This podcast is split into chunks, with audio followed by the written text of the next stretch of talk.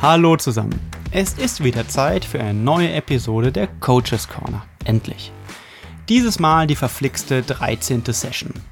Diese wird dir wie gewohnt von Training Peaks präsentiert. Training Peaks ist die weltweit größte Online-Plattform für Ausdauertraining, die Athleten hilft, personalisiertes Training und Trainer zu finden.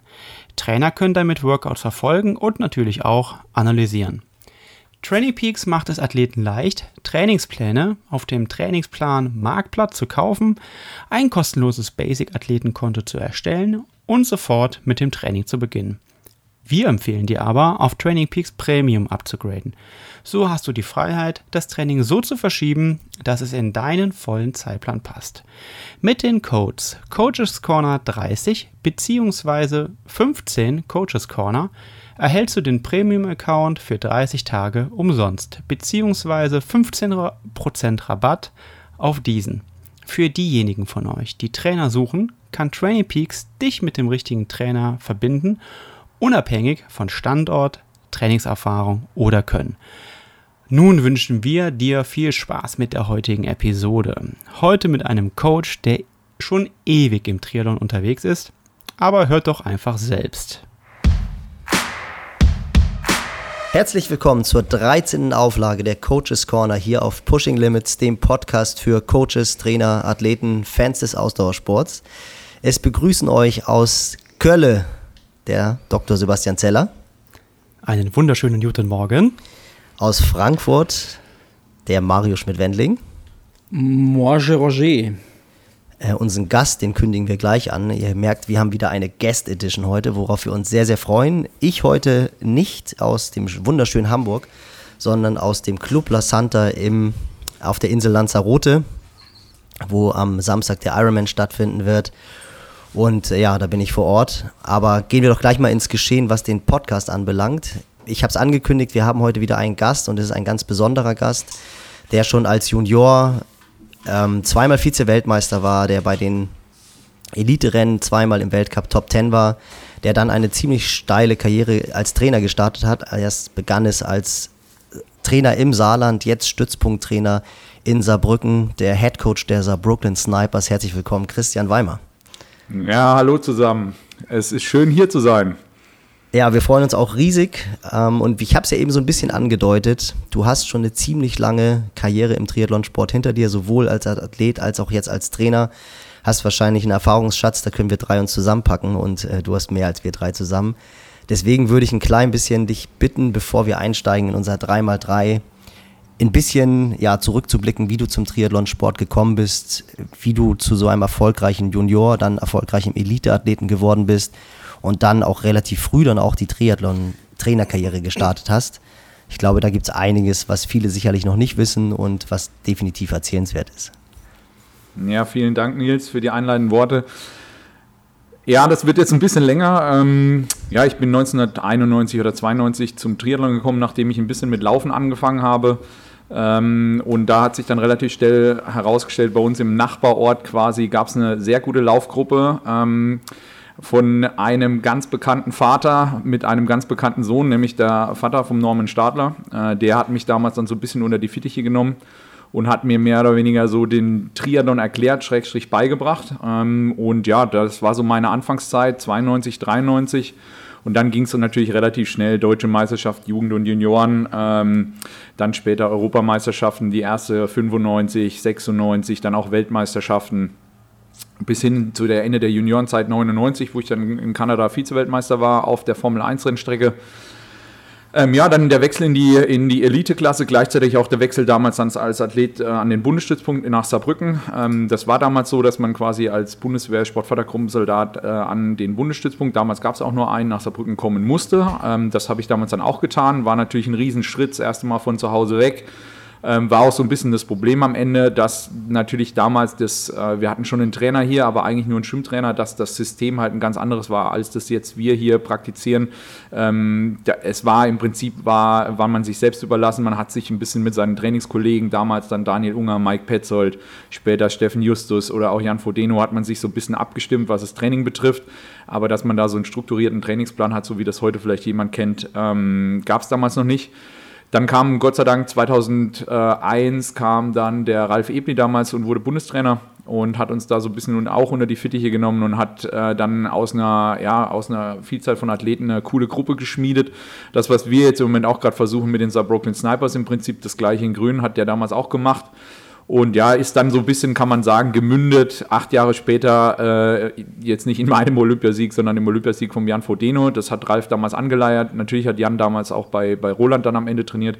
Aber das ist so ein bisschen auf Ralf quasi hervorgegangen. Der hat dann auch zwischendurch noch, äh, oder die ganze Zeit uns äh, Wolfgang Thiel und Louis de la Haye begleitet, ja, und dann Ende 2008 kam dann die Fügung, Jan Frodeno wird Olympiasieger. Und dann war, wie das immer so ist, ähm, kam natürlich auch dazu, dass im Saarland relativ schnell viel Geld da war ähm, oder überhaupt mal Geld da war. Und dann wurde halt gefragt, so ein bisschen äh, vom damaligen Sportdirektor, Rolf Ebeling, äh, ja, Christian, könntest du dir das vorstellen? Du hast ja schon eine Trainerausbildung gemacht. Ähm, könntest du dir das vorstellen, hier Landestrainer im Saarland zu machen, weil die damals einen Wolfram, der mein Vorgänger war, auch für den Bundesstützpunkt haben wollten.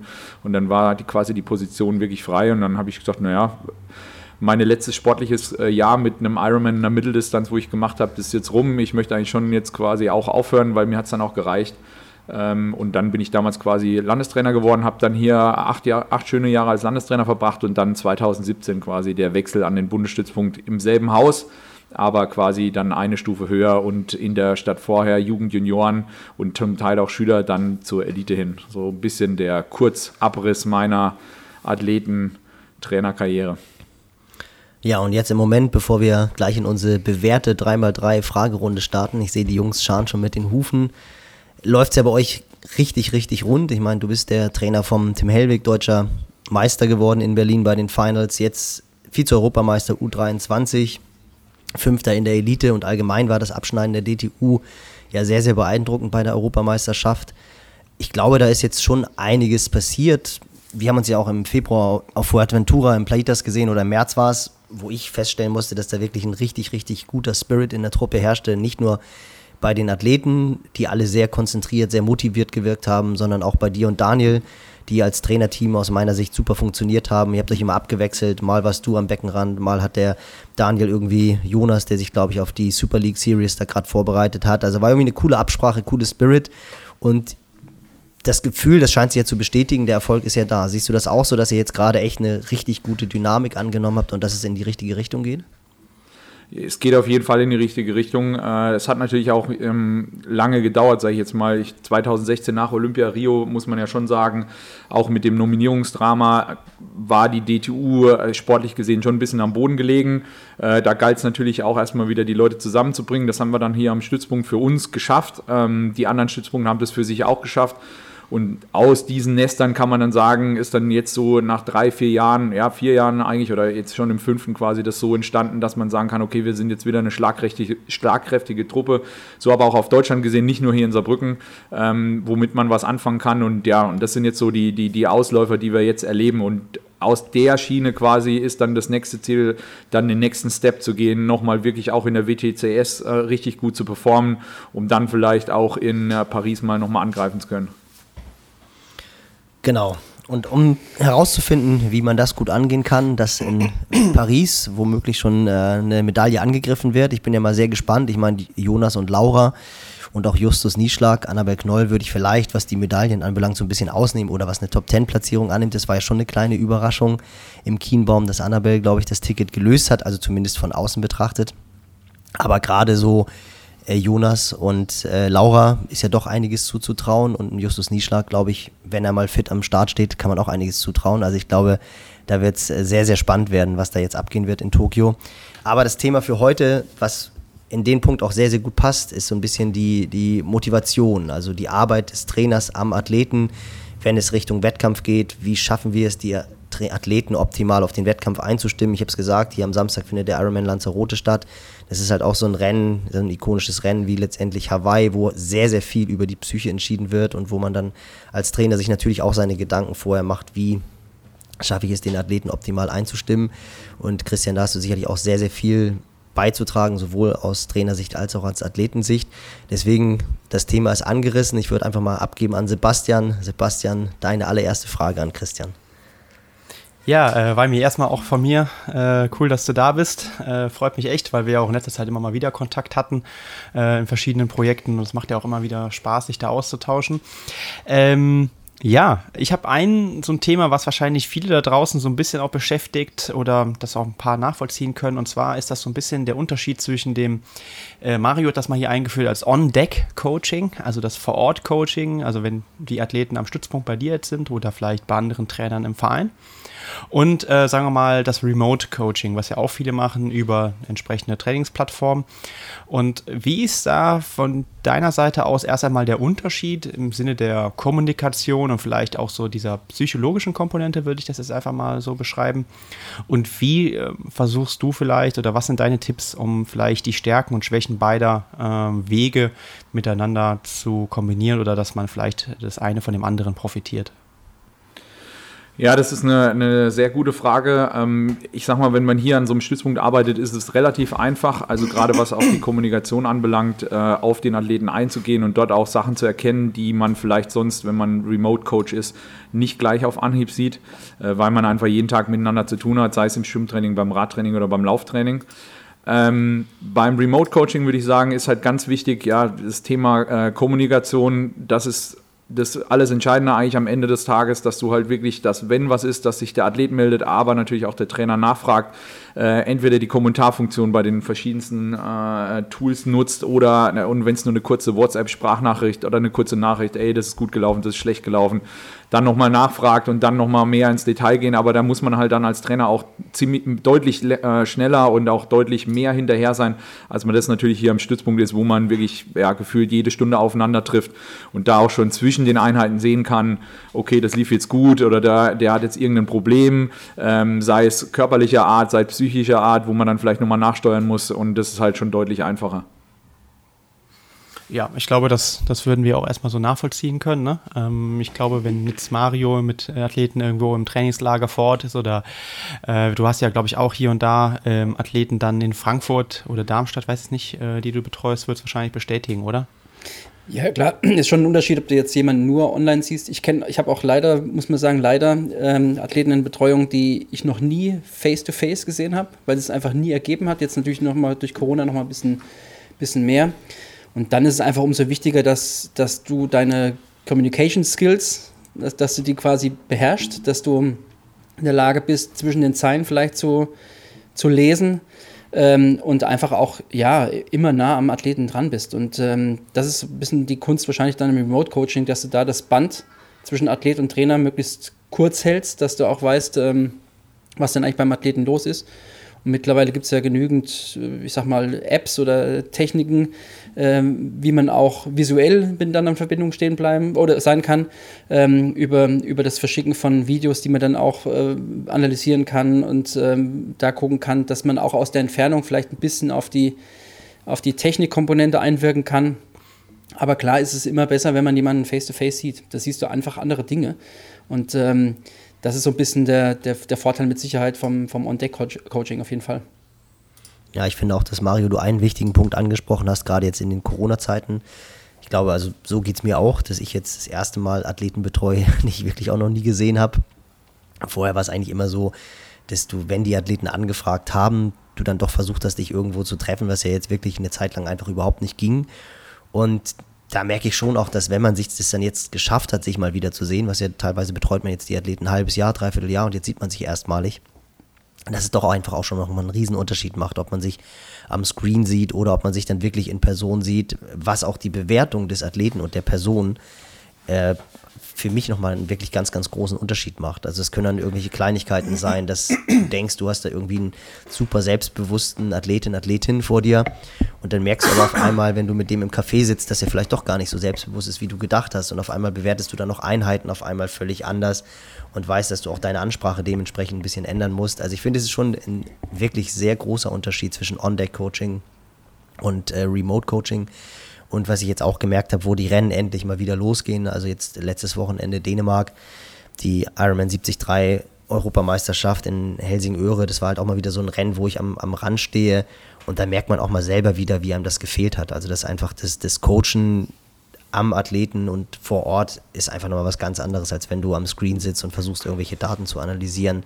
Genauso auch im Trainingslager, wenn man mit den Athleten zusammenarbeiten kann. Also das ist eigentlich so ein bisschen das Salz in der Suppe. Also das ist schon ein ganz, ganz großer Unterschied, finde ich. Gut, Mario.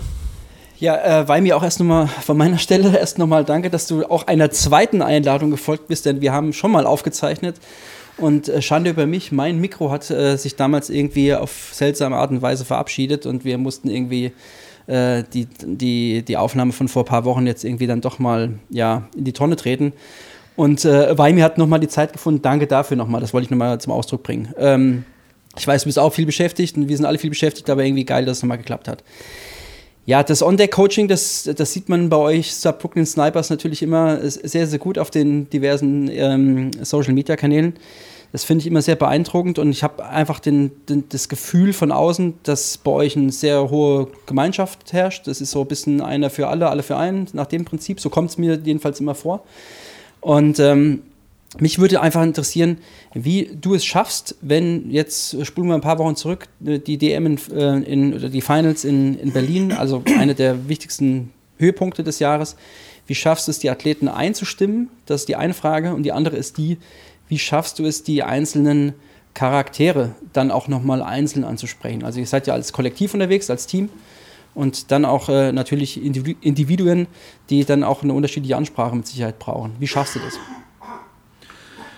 Ja, der, boah, schwierig zu sagen. Also ich meine, so eine, äh, so eine grundsätzliche Einstellung muss man eigentlich äh, bei den Leuten, die jetzt hier trainieren, nicht wirklich machen, weil die natürlich wissen, um was es geht, sage ich jetzt mal. Ähm, vorher war die Olympia-Quali dann äh, direkt gefolgt, drei Tage später war der Weltcup in Asachena.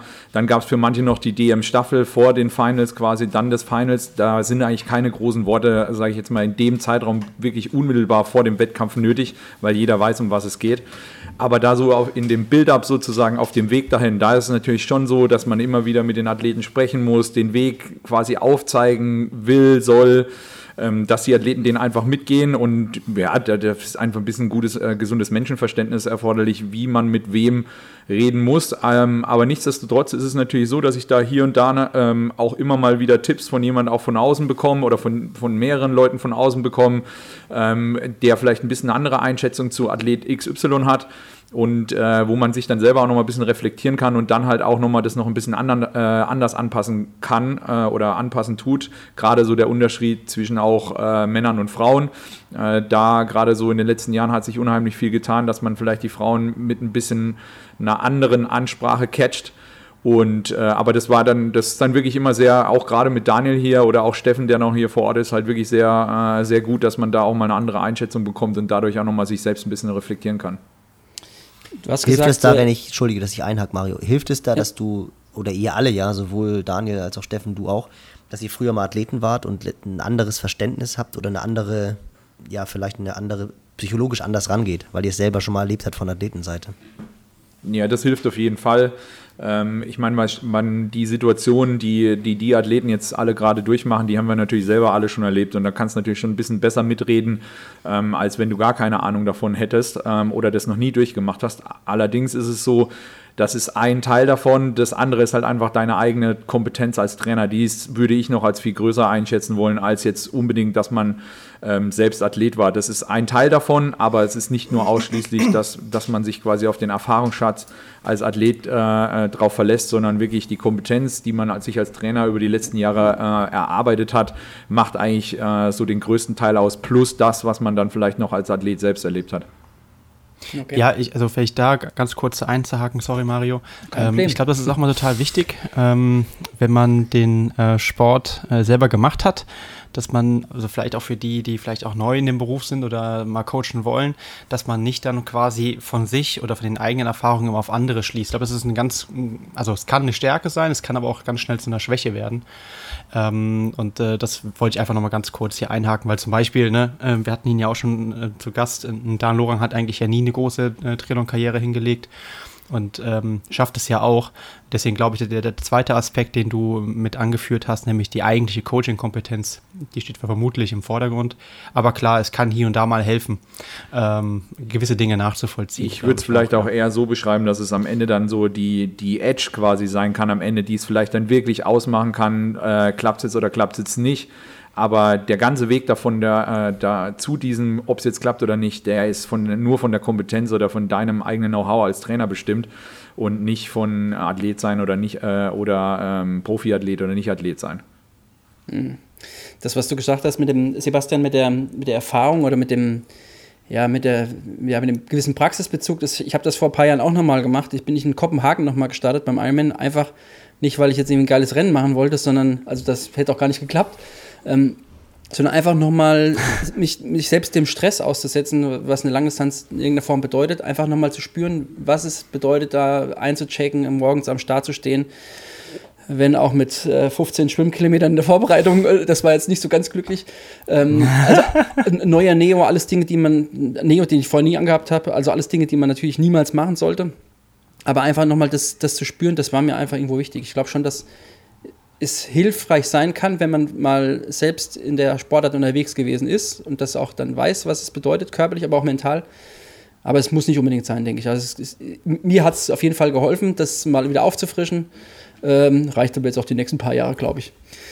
Genau. Was mich noch interessiert. Ja, ich, ich habe ja jetzt mich auch noch mal angemeldet. Ach, sorry, ja, ja, mach, sorry mach, Mario. Mach, äh, ich habe mich ja jetzt auch für Davos angemeldet und äh, aus, aus, so ja kleine Idee von einem Kumpel und ich kann das nur bestätigen. Ähm, und vor allen Dingen jetzt auch in dieser nach der ganzen Pandemie und so weiter. Das macht schon was mit einem wieder, wenn man plötzlich wieder ein Ziel hat.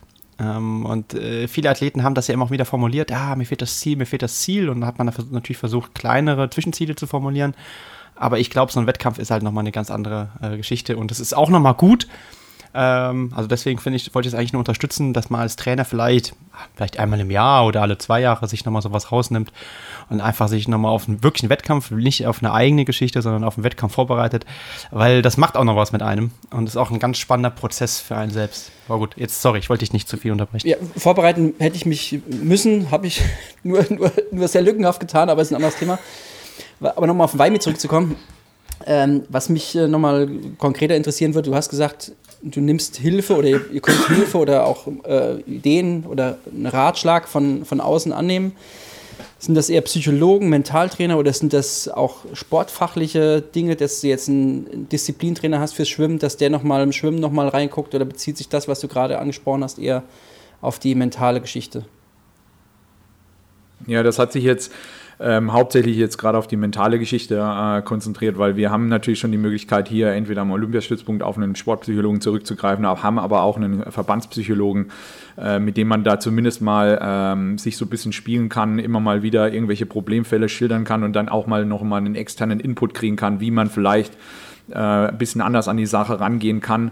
Aber auch so, klar, mit den, wenn du dich, manchmal unterhältst du dich ja auch mit Athleten dann selber mal direkt noch mal ein bisschen länger, wo und vielleicht auch mal über einen anderen Athleten ein bisschen, ähm, die, die sehen sich ja auch einen ganzen Tag und sehen die Probleme, die vielleicht ein anderer hat. Und da kriegt man dann schon hier und da mal wieder natürlich auch einen Tipp gesteckt, ähm, wo es vielleicht gerade ein bisschen klemmt, wo man dann natürlich auch wieder ein bisschen mit besser umgehen kann und dann natürlich halt logischerweise auch der Austausch im Trainerteam.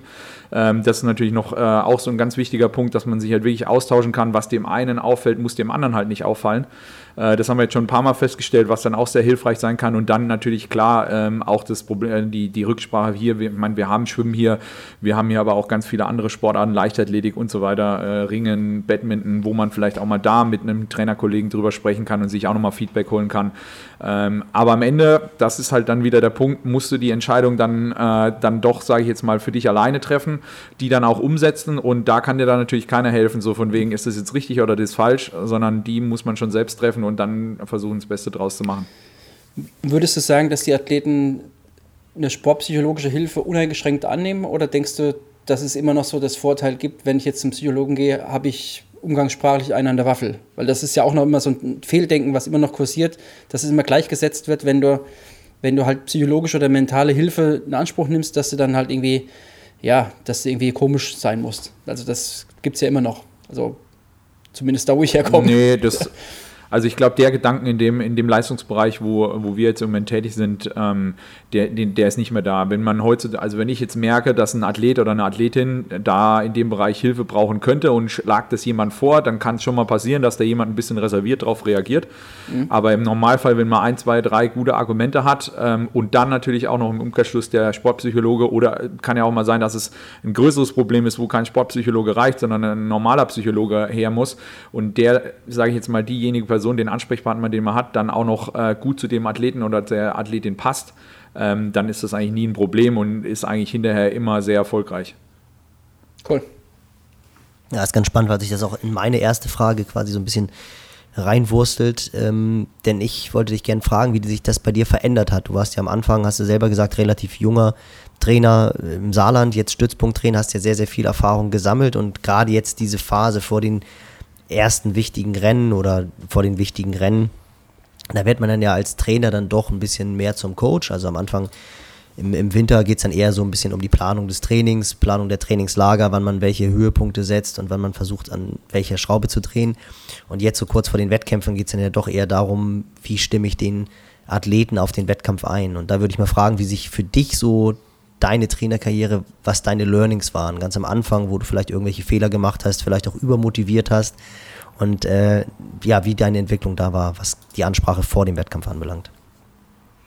Ja, das ist auch ganz interessant. Ähm, gerade so als Anfang, am Anfang als Landestrainer, sage ich jetzt mal, ähm, war ja so der, der, der Höhepunkt insgesamt immer die deutsche Meisterschaft. Am Ende vom Jahr, Ende Juli, Anfang August, eigentlich immer so um denselben Zeitpunkt.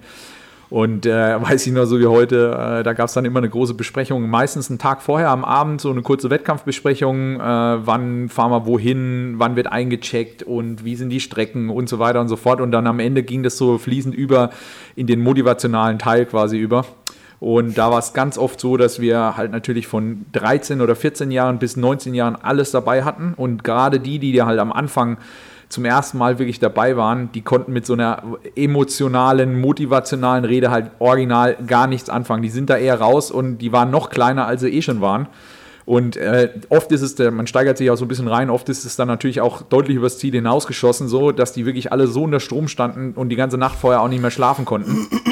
Da habe ich, muss ich sagen, dann auch wirklich dazugelernt, dass wenn ich gemerkt habe, dass da jemand ist, der eine ruhigere Ansprache braucht, dass dann eher insgesamt, ähm, und wenn da nur einer dabei war, das insgesamt ein bisschen ruhiger gehalten habe und dann vielleicht nochmal eine extra, extra Besprechung gemacht habe am Ende dann mit den Leuten, die wirklich sowas Aufputschendes brauchen, so an Ansprache, die, ähm, ja, wo man ein bisschen Gas geben konnte und äh, wirklich, wo die dann am Ende rausgegangen sind, am besten mit Messer zwischen den Zähnen. Das war so am Anfang und dann natürlich, ähm, ist es, wenn die Sportler älter werden oder die Sportlerinnen, gerade so jetzt in dem Bereich, wo ich arbeite, ist es natürlich so, da, da, da braucht es nicht viele Worte, um jemanden rauszukitzeln. Aber klar geht man dann schon vorher hin und sagt, dann versucht denjenigen oder diejenige nochmal zu bestärken, okay, wir haben das und das gemacht, ähm, wir sind, äh, du hast das und das und du kannst das und wir schaffen das. Also in die Richtung geht es dann schon, dass man nochmal versucht, da so die, die letzten Prozentpunkte rauszukitzeln. Ich habe es auch schon zum Teil so gemacht, gerade im Landeskaderbereich, dass ich auch so Motivationsvideos ähm, erstellt habe, wo wirklich auch jeder einer mal ganz kurz drin vorkam und jeder sich so ein bisschen äh, angesprochen fühlt.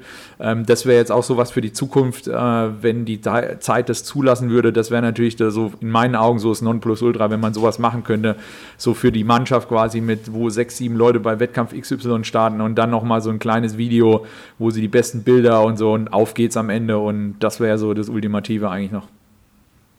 Und äh, im Nachgang, wie sieht es da aus? Hast du da irgendwelche Skills entwickelt? Also ich denke jetzt einfach irgendwie 48-Stunden-Regelung, dass man halt sagt, nee, ich versuche jetzt hier erstmal nicht unmittelbar nach dem Wettkampf ähm, den Wettkampf zu analysieren. Das ist zum Beispiel etwas, was ich bei mir jetzt auch am Wochenende wieder festgestellt habe. Das kann ich mir noch so viel vornehmen, wenn ich dann aber beim Rennen dabei bin und dann sehe ich den Athleten dann will ich auch sofort gleich wissen, warum das und das vielleicht nicht so geklappt hat oder freue mich dann, dass er trotzdem dran geblieben ist, obwohl vielleicht das Schwimmen irgendwie nicht so gelaufen ist. Aber da fällt es mir halt sehr, sehr schwer. Und äh, wie geht ihr daran oder wie gehst du daran? Hast du da irgendwas für dich, dass du wirklich sagst, nee, ich lasse erstmal eine Nacht vergehen und äh, versuche es im, im Vier-Augen-Gespräch zu machen oder versuche es unmittelbar danach zu klären oder ich schreibe mir Sachen auf? Also ich, ich mache es äh, schon so, dass ich nach dem Wettkampf frage, ähm, so grundsätzlich, na, wie ist gelaufen, äh, was lief gut oder, oder der Athlet, der fängt ja dann immer meistens oder die Athletin an zu erzählen, äh, wie es war. Ähm, was ich tunlichst versuche, aber dann in dem Umkehrschluss zu vermeiden, ist irgendeine Wertung reinzubringen, das, weil das da, das dann wirklich schon von Emotionen zum Teil geblendet. Und das versuche ich dann wirklich so ein, zwei Tage später dann nochmal in einem längeren Gespräch zu klären. Ähm, was aber auch noch, was ich jetzt so gerade in den letzten zwei, drei Wochen auch nochmal festgestellt habe, ist, das, was man dann in dem Moment vom Athleten erzählt bekommt und aber was noch viel wichtiger ist, das, was man dann dem Athleten äh, zurückerzählt, sage ich jetzt mal, das ist eigentlich noch viel wichtiger, weil da sagt man vielleicht manchmal Sachen, ich habe nicht viel, bei ein, zwei Sachen nicht viel gesagt, aber hier und da mal einen Satz, der eigentlich gar nicht so gemeint war und der kommt bei Athlet XY oder Athletin XY so und so an. Also da muss man höllisch aufpassen und dann besser weniger sprechen als zu viel und dann aber ausführlich quasi ein bis zwei Tage im Nachgang. Das funktioniert meistens am besten. Ja, ich mache schriftlich. Also ich schreibe mir während des Rennens oder nach, wenn ich vor Ort bin natürlich, oder auch direkt, direkt danach schreibe ich mir ein paar Sachen auf damit die, die Erinnerung letztendlich dann noch äh, ja, existent ist. Und ähm, ich mache es aber dann auch, ich äh, lasse es erst, ich frage, wie war es, wie lief's und erwarte aber erstmal vielleicht auch keine Antwort ähm, äh, gehe auch auf, auf keinen Fall in irgendeine Form von Wertung, weil das ist einfach dann, wie du schon gesagt hast, emotional völlig überlagert. Wenn es besonders gut gewesen ist, bist du natürlich völlig euphorisiert und wenn es beim Athleten schlecht gelaufen ist, dann musst du wirklich aufpassen, was du sagst es kann halt in den völlig falschen Hals geraten und dann hast du ruckzuck da in so einer Situation dann auch mal ein, ja, ein Missverständnis aufgebaut, was sich dann echt nur schwerlich abbauen lässt. Deswegen bin ich da auch immer sehr zurückhaltend erstmal. Aber ich, ich für mich mache immer Notizen. Ich bin eh so der Listenmensch. Ich brauche das. Haben wir schon mal gehört, Mario. Mr. Excel. nee, Excel Numbers. Ich bin der Apple-User. Apple ähm, aber ich habe dann auch da auch keine Listen, sondern einfach nur manchmal auch handschriftlich Notizen. Genau. Ja, ich finde ich es auch wichtig, äh, dass man da einmal mindestens eine Nacht drüber schläft, aber man darf sich auch als Athlet, Athletin mal beim Trainer direkt nach dem äh, Rennen auch melden. Man äh, kommuniziert, äh, andersrum geht es ja eigentlich immer vorm Rennen. Also man steht ja immer bereit quasi. Entschuldigung. Äh, man steht immer bereit äh, für eine, eine, Information oder noch, weiß ich, noch eine Pacing-Angabe oder irgendeine kleine Frage. Und ich glaube, äh, als Athletin, Athlet darf man auch dann mal nach dem Wettkampf zumindest mal eine kleine Nachricht, einen Daumen hoch, einen Daumen runter, was auch immer schicken. Kann auch ganz simpel sein. Und dann halt die, äh, ich finde auch total wichtig, was ihr gesagt habt, die Analyse, die sachliche vor Dingen auch Analyse ähm, im, im, Nachgang, wenn man mal in Ruhe äh, drüber sprechen kann. Und vielleicht auch nicht äh, noch auf der Rückreise oder so, das habe ich auch schon irgendwie alles, dann rufen mich Leute von der Rückreise an, aus dem Auto, also, also Situationen, die ja eigentlich gar nicht der, sagen wir mal, der eigentlichen Sache gerecht werden. Also es ist ja eigentlich ähm, gerade im Profibereich der Job von auf beiden Seiten und ich habe selten ein Meeting, ein professionelles Meeting, äh, weiß ich nicht, beim Geschirrwaschen äh, äh, geführt, sondern ähm, da sollte man sich vielleicht dann auch mal die Zeit nehmen, das entsprechend zu machen und in Ruhe zu machen. Ähm, ja, das, ich glaube, das sollte man auf jeden Fall so machen. Und vielleicht dann auch über, zumindest vis-à-vis -vis über hier über so eine Online-Plattform wie Zoom oder, oder Teams oder sowas. Finde ich, glaube ich, auch super wichtig. Ja, ich, ja, aber ich finde auch. Nils, soll ich weitermachen? Oder? Ja, aber was du eben gesagt ja, hast mit dem, mit dem Melden, auch Feedback vom Athleten, ähm, finde ich es eigentlich auch sehr wichtig, dass man, und wenn es einfach nur kurz ist, also gerade auch wenn irgendwie Rennen nicht gut gelaufen sind, also es hat, glaube ich, auch jeder schon mal erlebt, dass man dann irgendwie am Tracker hängt und dann sieht man auf einmal, boah, wieso ja. geht es jetzt nicht weiter und dann fängst du an, dir irgendwie Gedanken zu machen und willst dann aber auch jetzt nicht den Athleten irgendwie nerven und willst sagen, so hier, was ist denn mit dir ja. los? Und da finde ich es dann eigentlich schon auch schön, wenn man dann irgendwann spätestens am Abend als Trainer eine kurze Nachricht bekommt, geht mir gut, geht mir nicht gut, ich habe einen Platten gehabt, ich habe keine Lust mehr gehabt, keine Ahnung, was auch immer, aber dass man als Trainer halt einfach weiß, ähm, gerade auch wenn man, wie du es gesagt hast, äh, vorher Pacing-Strategie und alles besprochen hat und mit Herzblut drinsteckt und auf einmal erfährt man nichts mehr. Das finde ich auch teilweise so ein bisschen, wo man dann denkt, Mensch, da kann man ja einfach mal eine kurze Nachricht haben, weil man als Trainer sich einfach auch Gedanken macht, was da los ist. Ähm, das finde ich eigentlich ja, auch genau. sehr wichtig. Ja. Wenn der Tracker hängt, dann kann, ja auch, kann man ja auch gestürzt sein oder, oder weiß ich nicht, kollabiert sein. Hatten wir ja letztens jetzt auch hier ähm, eine Athletin von mir. Ähm, und da, ja, da macht man sich auch einfach vielleicht mal Sorgen, und ähm, da kann man sich vielleicht auch einfach mal melden. Das mal so als in die Breche springen für die uns Coaches, äh, auch alle da draußen. Äh, wir sind ja auch Menschen und wir haben auch Emotionen und wir möchten vielleicht auch mal irgendwo abgeholt werden. Ich glaube, das ist nicht zu viel verlangt. Ähm, genau. Und umgekehrt sind wir ja auch quasi immer für euch erreichbar. Äh, da draußen die Athleten. Ähm, dann würde ich mal zur nächsten Frage, oder? Mario? Ja, äh, Nils, ja. ja. Äh, und zwar, ähm, Weimi, du hast es eben angesprochen. Ihr habt ja normalerweise in so einer normalen Saison eben super viele Rennen. Also World Cup, European Cup, World Series. Wie geht ihr denn da, weil das ist ja, also außer man ist vielleicht ganz, ganz vorne mit dabei, hat man ja durchaus mal Hochs und Tiefs. Also Rennen, die sehr gut laufen, vielleicht auch überraschend gut und vielleicht auch mal Rennen, die nicht so gut laufen oder halt erwartungsgemäß, ähm, ja, vielleicht sogar top laufen oder wie auch immer. Ähm, wie geht ihr damit um, also mit diesen Auf- und Ups? Weil zum Beispiel jetzt im Vergleich zu den Age-Groupern, die ja vielleicht auch hier größtenteils zuhören, die vielleicht dann zwei Rennen, zwei größere Rennen pro Jahr machen, ist das sicherlich ein großer Unterschied. Ja, also ist eigentlich, ähm, auf der einen Seite ist es natürlich so, ähm, durch die mehr Rennen kannst du natürlich auch immer dem Athleten sagen, so auf der einen Seite, du hör mal zu, das Rennen lief jetzt nicht so gut, das Rennen lief jetzt besser, das nächste lief wieder schlechter. Es kommt dann halt wieder das übernächste, was gut läuft. Also du hast einfach mehr Chancen, die du nutzen kannst. Wenn sich aber da so ein bisschen, ähm, sage ich jetzt mal, so ein, so ein Muster ergibt, dass halt schlechtes Rennen auf schlechtes Rennen auf schlechtes Rennen erfolgt, dann hast du halt glücklicherweise bei uns auch die Chance mal zu sagen, okay, äh, hier ist jetzt die Reißleine, auch mitten in der Saison, weil halt mittlerweile ganzjährig Triathlon möglich ist. Es sind immer noch Weltcups im Oktober, im November und zu sagen, okay, das war's jetzt, äh, wir gehen jetzt nochmal zurück ins Training, äh, canceln die nächsten fünf Wettkämpfe oder die nächsten fünf Wochen, konzentrieren uns ausschließlich aufs Training, wo wir das Gefühl haben, da hat's geklemmt und gehen dann nochmal zurück in die Wettkämpfe. Das kann man natürlich, wenn man zwei Jahreshöhepunkte Frankfurt, Hawaii hat oder, oder Klagenfurt, Hawaii oder was auch immer, kann man natürlich nicht. Aber das ist bei uns schon relativ einfach. Aber man muss halt auch den Mut dazu haben. Ne? Und das ist natürlich dann auch das, das, äh, das, das Ding der Gruppe. Oft ist ja so, dass die Gruppe dann einfach weiterläuft, aber Athlet XY oder Athletin XY holt man raus und lässt die ein Stück parallel laufen. Ähm, die kann sich ein, zwei Wochen erholen, auch mental. Und dann muss halt wieder die große Kunst quasi, die wieder auf den fahrenden Zug ähm, mit ihren eigenen Möglichkeiten wieder einzuordnen. Äh, und das ist halt so ein bisschen die Schwierigkeit an der ganzen Geschichte. Ja, vielleicht auch dann nochmal nachgefragt. Also, jetzt kann das, ihr fahrt ja auch mal, sagen wir, mit fünf Mädels oder Frauen und fünf Jungs, fünf Männern zum Wettkampf. Die werden ja wahrscheinlich jetzt nicht immer alle einen guten Wettkampf haben. Wie geht ihr damit um? Also, Verhält, verhältst du dich oder verhaltet ihr euch da gegenüber allen sehr sachlich oder versucht ihr jeden auch da irgendwie abzuholen, in dem Sinne, dass man sagt, okay, naja, wir führen nur Einzelgespräche, also nach dem Motto, die, die eine oder der eine liegt dem einen Trainer heulend im Arm, der andere äh, ja super froh und jubelnd. Wie, wie geht ihr damit um in der Gruppe? Gut, bei uns ist es ja jetzt so, sage ich jetzt mal, wenn ähm, jetzt meine Gruppe, die ich im Moment trainiere, sind ja im Moment so die Top-Leute, kann man sagen, mit dem, mit dem Tim, dem Valentin, dem äh, Jonas Breinlinger, aber auch die äh, Lena Meissner, Annika Koch. Das sind ja meistens ein bisschen andere Wettkämpfe, als jetzt die, sage ich jetzt mal, die Gruppe macht, die noch auf dem Weg dahin will. Also da sind wir schon, haben wir halt zwei verschiedene Ansprechpartner, einmal halt mich und einmal auch ein Daniel. Und Steffen quasi so noch ein bisschen als, äh, als ähm, ja, Unterstützenden.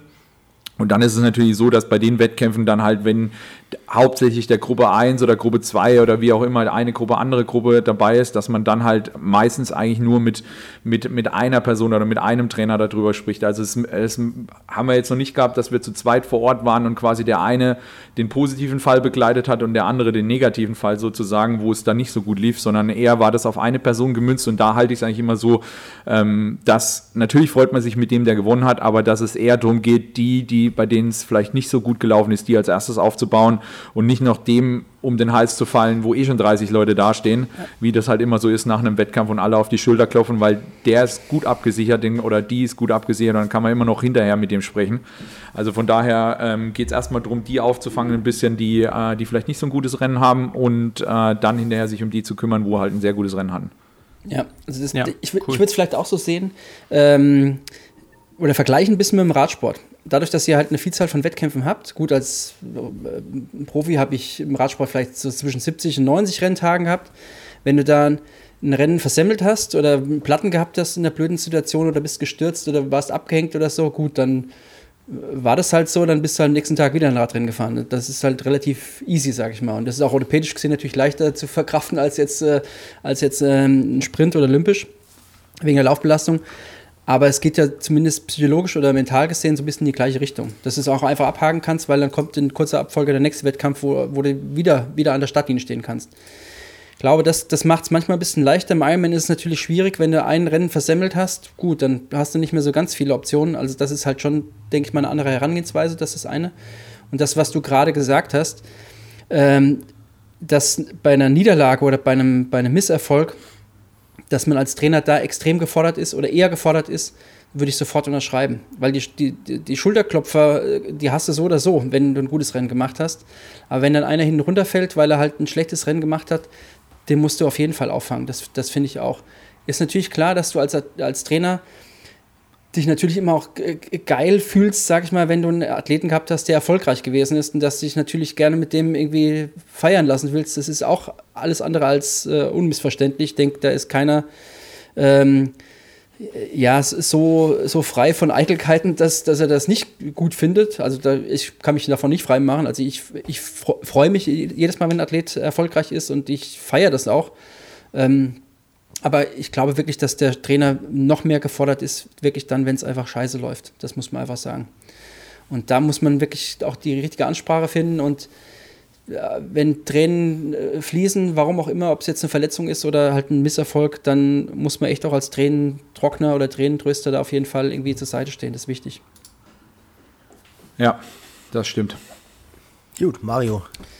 The next question. Ja, eigentlich ist meine, eigentlich ist meine Frage schon fast mit, mit beantwortet. Der Umgang mit Niederlagen und, und insbesondere Verletzungen. Das, äh, jetzt, das geht dann in die gleiche, gleiche Richtung.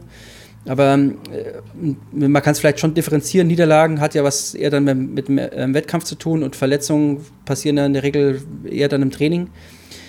Wie geht ihr damit um? Also wie kriegst du es hin, die Athleten nach einer Verletzung oder bei einer Verletzung dann so, so äh, wieder auf den, auf, wie hast vorhin gesagt, auf den Zug aufspringen zu lassen, ähm, dass sie sich wieder in die Gruppe integrieren kann und dass sie die Athletin oder der Athlet nicht das Gefühl hat, hinten runterzufallen oder irgendwie aus der Gruppe halt äh, oder keine, keine Daseinsberechtigung mehr in der Gruppe zu haben. Das würde mich interessieren. Ja gut, ich meine, da sind wir ja mittlerweile da auch drei Trainer hier vor Ort, so dass wir echt ein gutes Betreuungspersonal haben, auch mit unseren Physios oder der Sportmedizin mit den Ärzten, sage ich jetzt mal, ähm, um das genau aufzufangen. Aber klar, der Hauptverantwortliche ist natürlich der Trainer. Und äh, ja, das ist ein ganz, ein ganz komplizierter Prozess am Anfang. Ähm, der läuft, oder die Person oder die Athletin, der Athlet läuft im Prinzip wirklich komplett erstmal nebenher im Prinzip, hat, macht einen extra Plan. Klar, ergeben sich immer noch Schnittmengen mit der Gruppe, sei es Schwimmtraining ähm, oder wenn er Radfahren kann oder sie Radfahren kann, äh, weil es eine Laufverletzung ist. Das geht alles, aber das ist halt wirklich ein ganz komplizierter Prozess, den nebenher aufzubauen und dann halt wieder nach einer gewissen Zeit wieder reinzuholen in die Gruppe und dann aber auch im ersten Schritt nicht natürlich nicht wieder zu überfordern, sondern da weiterhin aufzubauen und, und das kann schon ziemlich lange auch dauern, aber da ist es dann, ähm, sage ich dann auch immer am Ende, lieber zwei Wochen länger als eine Woche zu kurz weil die Gefahr dann halt ganz schnell besteht bei der ganzen Dynamik. Das ist oft schon ein bisschen ein Problem, dass wir halt eine unheimliche Dynamik in der Gruppe haben, jeder halt den anderen pushen will, dass halt derjenige oder diejenige, die zurückkommt von der Verletzung, sich dann halt auch überfordert. Und äh, da ist dann vielleicht auch mal wirklich angebracht ist zu sagen, ja, okay, wir sind jetzt wieder am Einstieg, wir können wieder laufen, okay, jetzt stehen die ersten Tempoläufe an. Ja, wir machen es außerhalb von der Gruppe. Wir, die einen laufen um 11 und die Rekonvaleszenten machen wir dann lieber um 1, weil es macht mehr Sinn, weil wenn die natürlich sehen, wie die die ganze Zeit da rumblasen auf der Bahn zu gut Deutsch und wir die dann einfach mit reinstellen, auch wenn sie langsamer laufen, ähm, ist das natürlich schon so, dass es einen Athleten auch ein bisschen frustrieren kann. Von daher ist es wirklich ganz wichtig, diese Parallelität zu haben, aber dann halt auch wieder irgendwann quasi zurückzukommen in die Gruppe, um den Vorteil auch wieder der Gruppe nutzen zu können. Ja, super, jetzt hast Mega. du meine dritte Frage, meine dritte Frage gleich mitbeantwortet, schon fast. Jetzt muss ich mir noch eine dritte ausdenken. Ähm, genau, wie es um diese Gruppendynamik in dem Zusammenhang dann, oder insbesondere in dem Zusammenhang dann auch bestellt ist, weil das hatten wir ja schon in dem Podcast mit dem Gregor Buchholz. Äh, das Training Gruppe und die daran gekoppelte Dynamik, wie du es vorhin äh, beschrieben hast. Und äh, dann die Berücksichtigung der ähm, individuellen Stärken und Schwächen. Und gerade in so einem Moment ist es natürlich dann schon auch äh, ja nicht so ganz leicht, wenn jemand halt dann einfach verletzungsbedingt einfach ein bisschen, bisschen schwächer ist als, als der Rest, ähm, wie beide Seiten damit umgehen. Also das, aber das kann ich gerne nachher nochmal fragen. Oder um, um, umformulieren. Nee, aber genau. es, ist, ja. es, ist, ein unheimlich spannender, spannender Punkt, was du angesprochen hast, Waimi, die Dynamik der Truppe. Das hatte ich jetzt bei mir auch. Da sind ja so ein paar Altersklassenathleten, die wirklich richtig schnell unterwegs sind und da versuche ich auch, einige von denen kommen halt aus Hamburg und da versuche ich das dann auch immer so zu koordinieren, dass die zusammen trainieren, wenn halt die Intervalle irgendwie ähnlich sind oder wenn sie halt ähnliche Intervalle laufen, was natürlich oft der Fall ist, wenn sie sich auf gleiche Wettkämpfe vorbereiten. Und da sind jetzt schon so die ersten, ersten Momente gewesen, wo dann auch Athleten gesagt haben, was auch wieder so ein Fluch ist, der von uns schon so oft angesprochenen Social Medias. Ähm, wenn ein Athlet beispielsweise nicht in Hamburg ist und er ist irgendwo zu Hause in seiner Heimat und dann sieht er aber auf Strava die Splits, die die Jungs gerannt sind und äh, fühlt sich selber vielleicht nicht so richtig gut, weiß, er hat das gleiche Programm drauf. Und dann beißt er sich natürlich an diesen Splits fest und sagt, na, ich muss jetzt hier über die 2000er auch irgendwie im 3,35 pro Kilometer rennen. Um, ähm, und er sich dann wirklich durch diese Dynamik der Gruppe und auch durch dieses Verfolgen auf Strava oder auf Instagram, whatever, auch so ein bisschen unter Druck gesetzt fühlt. Und das ist dann halt auch so ein Punkt, wo du dann als Trainer merkst, hey, eigentlich habe ich bewusst versucht, so eine Truppe zu erzeugen, dass sie sich gegenseitig hochpushen. Und jetzt komme ich mittlerweile an irgendeinen Punkt, wo es übers Ziel hinausschießt, also wo der Athlet sich sogar fast durch die Gruppe unter Druck gesetzt wird und gerade auch in einem Fall sich dann gar nicht mehr auf sich selber konzentriert und dann vielleicht irgendwie unhappy ist, weil er fünf, sechs Sekunden langsamer läuft, was natürlich totaler Schwachsinn ist, weil du sie auch nie vergleichen kannst. Ähm, das finde ich eigentlich einen sehr, sehr spannenden Prozess und auch als Trainer dann sehr schwer, Weimi damit dann umzugehen. Also wie macht ihr das dann, wenn ihr dann irgendwie merkt, beim On-Deck-Coaching sieht man es ja, aber nehmt ihr dann auch mal Leute raus bei den Intervallen und sagst, hey, du machst heute mal weniger Wiederholungen oder lauf einfach mal deine Pace oder, oder wie sieht das bei, bei euch aus? Ja, das machen wir auf jeden Fall halt. Ich meine, das ist dann halt Coaching, ne? dass du halt sagen musst, okay, äh, heute war drei Minuten Tempo pro Kilometer angesagt bei Intervall, ähm, dass du halt sagst, das ist aber jetzt hier 2,50, das ist zum Beispiel zu schnell. Ähm, und die andere Sache ist natürlich, was ich jetzt so die letzten, ja, das letzte Jahr so ein bisschen gemerkt habe, gerade auch mit Corona ähm, seit 2020, du brauchst halt eigentlich im Training so, ja, wie soll ich sagen, Leuchttürme in Anführungszeichen, weil wenn du natürlich weißt, also wir, wir sind jetzt, sagen wir mal, kann man ja sagen, wir haben jetzt den deutschen Meister bei uns in der Gruppe mit Tim Hellwig, der war auch Fünfter bei einer Europameisterschaft, also sprich, wenn ich als Athlet, anderer Athlet sehe, ich kann da mithalten, weiß ich ja ungefähr, wenn ich einen guten Tag vielleicht mal im Wettkampf auch habe, dass ich ungefähr auf dem Level mitspielen komme. Dass es vielleicht dann in dem Moment auch gar nicht nötig ist, noch schneller zu laufen und noch mehr zu machen, weil ich sehe, okay, der kriegt es auch hin. Und äh, das, so wie du gesagt hast, auch der Fluch der, der Social Medias, da, da, muss man sich als Trainer immer wieder so zur Raison in Anführungszeichen äh, rufen, weil ich gucke natürlich auch ab und zu mal rum und sehe dann wieder, ähm,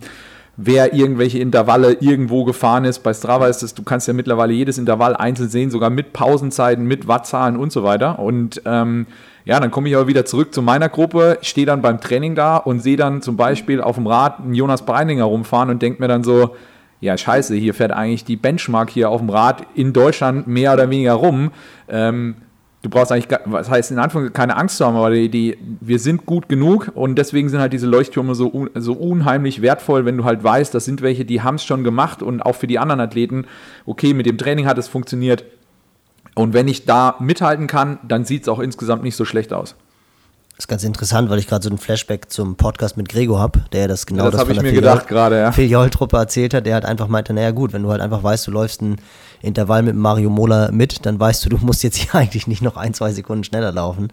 Und, und das äh, ist aber jetzt die, die Kunst, quasi das auf noch ein neues Niveau zu heben, dass es halt nicht nur Deutschland-Europa für unsere Gruppe, sondern dass du halt dann mal irgendwann quasi so, ja, vielleicht nicht die Benchmark, aber ein gutes Level in der WTCS hast und weißt, okay, wenn du das laufen kannst als Athlet und du kannst bei dem anderen mithalten, dass du dann weißt, okay, dann funktioniert es auch auf dem, auf dem allerhöchsten Level. Das ist jetzt halt die große Kunst, den nächsten Step zu gehen.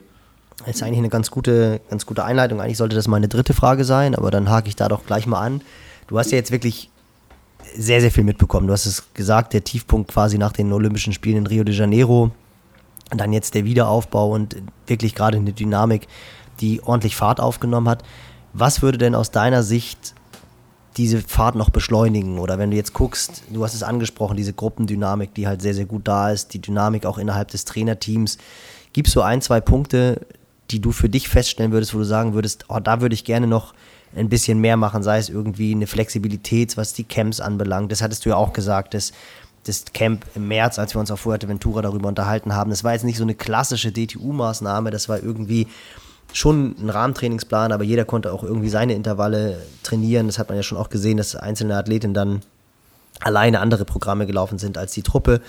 Ähm, oder ist es vielleicht dann auch wirklich in der 1 zu 1 Zusammenarbeit, wo du dir wünschen würdest, hey, ich hätte einfach noch mehr Zeit mit irgendwie dem Athleten oder der Athletin oder vielleicht auch technischer Support. Wir hatten kurz darüber gesprochen, ähm, wie Justus Nieschlag einfach auch perfekt auf dem Rad saß jetzt beim, bei der Olympia-Quali, wo du gesagt hast, naja klar, wir haben natürlich auch irgendwie alle versucht, da noch Aufsätze ranzubringen und äh, größere, ähm, na hier, Pulleys quasi, dass, dass einfach das Radmaterial on top ist. Also gibt es da so ein, zwei Punkte, wo du meinst, das würde uns wirklich nochmal näher an die Weltspitze bringen?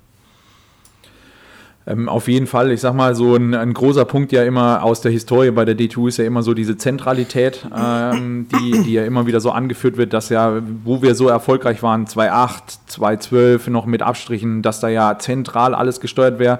Einerseits würde ich mir natürlich wünschen, dass wir ein bisschen enger zusammenrutschen könnten in bestimmten Phasen, so was, was insgesamt das, die deutsche Nationalmannschaft betrifft, dass man sagt, okay, hier und da macht es wirklich Sinn, ähm, einiges auch zusammen zu machen, aber dann im gleichen Umkehrschluss dann halt, wenn es dann Richtung Wettkampfsaison geht, dann vielleicht auch zu sagen, okay, hier ist einfach mehr Individualität gefragt für Trainer X und Trainer Y, weil der seinen Saisonaufbau ein bisschen mehr so macht und der andere so ein bisschen anders. Ähm, das wäre ein Punkt. Und ähm, ja, wir hatten jetzt ein ganz interessanter Punkt, was du sagst zum Thema Material. Ähm, wir kriegen ja immer mehr Formate mit Vorlauf, Halbfinale, Finale und so weiter. Und äh, wir hatten jetzt zum ersten Mal oder eigentlich ja, ähm, nach Kitzbühel ähm, quasi so eine, wie soll ich sagen, so eine After-Race-Besprechung montags kurz per Zoom mit den Athleten, vielleicht war es auch dienstags, wo man dann wirklich ähm, äh, auch gesehen hat, wo sind die Athleten lang geschwommen, weil wir haben so ein Projekt mit dem IAT FES, ähm, gerade was so Sensoren anbelangt, wo sind wir lang geschwommen, so ein Coaching quasi, dass derjenige, der das Ding ausgewertet hat, dann auch wirklich gesagt hat, so eine kleine Aufarbeitung gemacht hat, so wie ähnlich wie ihr es mit euren Raddateien, mit den Radfiles auch macht. Aber dass so ein Coaching quasi erfolgt und sowas könnte ich mir zum Beispiel vorstellen, dass das eben halt nicht einen Tag später erfolgt, sondern zum Beispiel erfolgen kann, wenn wir einen Vorlauf gehabt haben, wir sind im Finale, dass das direkt nach dem Vorlauf, im Prinzip ja ähnlich wie bei den Fußballern, dass der Videoanalyst schon in der Kabine ist, die letzten äh, drei, vier Szenen für den Coach zusammenschneidet und dann kommen die in die Kabine in der Halbzeit und dann wird quasi das und das besprochen. Und so ist wahrscheinlich bei uns auch so ein bisschen der Weg hin, insbesondere wenn wir viel mit so mit äh, neuen Formaten arbeiten, Staffel, Vorlauf, Halbfinale und so weiter, dass das vielleicht ein großer, großer Punkt ist, wo man echt viel lernen kann und dann auch mitnehmen kann für, das weitere, für die weiterfolgenden Rennen. Ja, also gerade auch, was du angesprochen hast mit der, mit der Gruppe, ähm, mit der Zentralisierung, das finde ich halt schon interessant, weil du ja ganz am Anfang einleitend gesagt hast, wie du dann halt nach Saarbrücken gekommen bist und das dann letztendlich im Olympiasieg von Jan in Peking resultiert hat. Und äh, gerade auch jetzt hier, wenn ich im, im Club La Santa bin, ich habe mit Nils gestern einen Auftaktlauf um die Lagune gemacht, die mittlerweile mehr ein Trailrun ist als, als auf Asphalt. Und da kommen dann natürlich schon so die Gedanken, ich meine, du wirst es auch erlebt haben, in den ersten äh, Zeiten der DTU, als hier dann wirklich in Thomas Hellriegel, Lothar Leder, Ralf Eggert, Rainer Müller, Roland Knoll, äh, Arndt Schomburg, der Vater von, von Jonas Schomburg, sehr witziger Post, glaube ich, ich weiß gar nicht genau, wer es war, der geschrieben hat. Ich glaube, Eggy hat sogar geschrieben. Wer hätte gedacht, dass Schomburg und Knoll doch nochmal nach Olympia fahren? Damit waren natürlich Jonas, Arndt Schomburg und Roland Knoll gemeint. Und jetzt sind es die Kinder von den beiden. Also, was ich sagen wollte, ist, damals in den 90er Jahren wo ja extrem viele Weltklasse-Athleten hervorgekommen sind. Sowohl Kurzdistanz, Rainer Müller Vize-Weltmeister, ähm, als dann auch auf der Langdistanz. Da war das ja wirklich so diese Gruppendynamik, die ja gerade im Club La Santa, ich weiß nicht wie viele Wochen im Jahr, sich zum Teil auch, Mario würde sagen, gerichtet haben, aber halt auch einfach Weltklasseleistung hervorgebracht haben. Und das war ja auch so ein bisschen das, was man gesehen hat auf Fuerteventura, wo einfach ein cooler Spirit herrschte.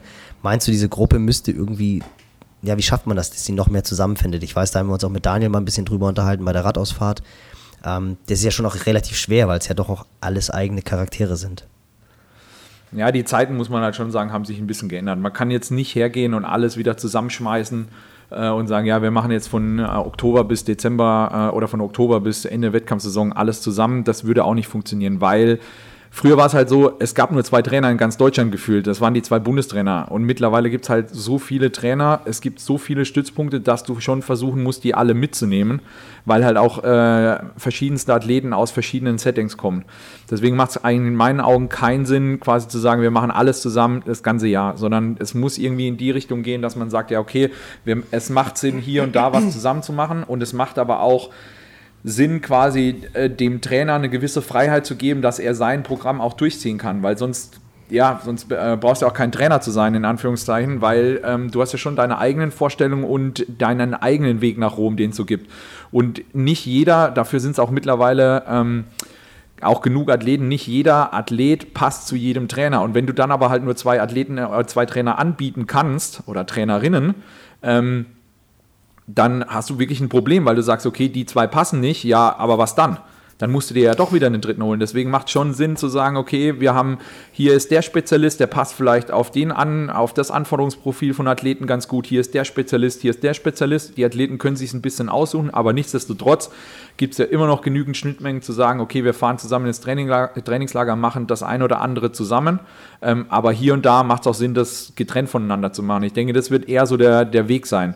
Wenn du ja die ganzen internationalen Trainingsgruppen anschaust, die machen das ja im, im Prinzip in klein für sich. Die, die machen aber im Prinzip ja auch wirklich nur da ist nur ein Trainer verantwortlich und man entscheidet sich bewusst dahin und dann der zieht es von Anfang bis Ende durch. Und das ist ja bei uns ein bisschen anders. Also wir sind ja schon ein Team, also ein größeres Team und da funktioniert das halt nicht ganz so. Aber in Teilen muss es auch so funktionieren und das ist halt die Kunst, das irgendwie so zusammenzubringen.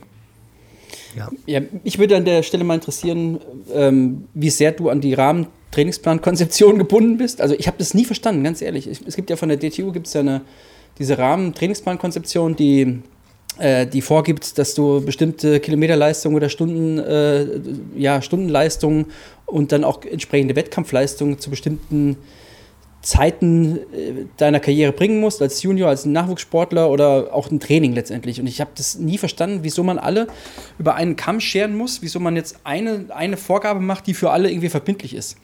Und da wird ja das Thema Individualität überhaupt nicht irgendwie ab, äh, ähm, abgebildet. Ich will dich aber jetzt gar nicht irgendwie aufs Glatteis führen und dich irgendwie de deinem Arbeitgeber gegenüber irgendwie jetzt äh, in, in die Bredouille bringen.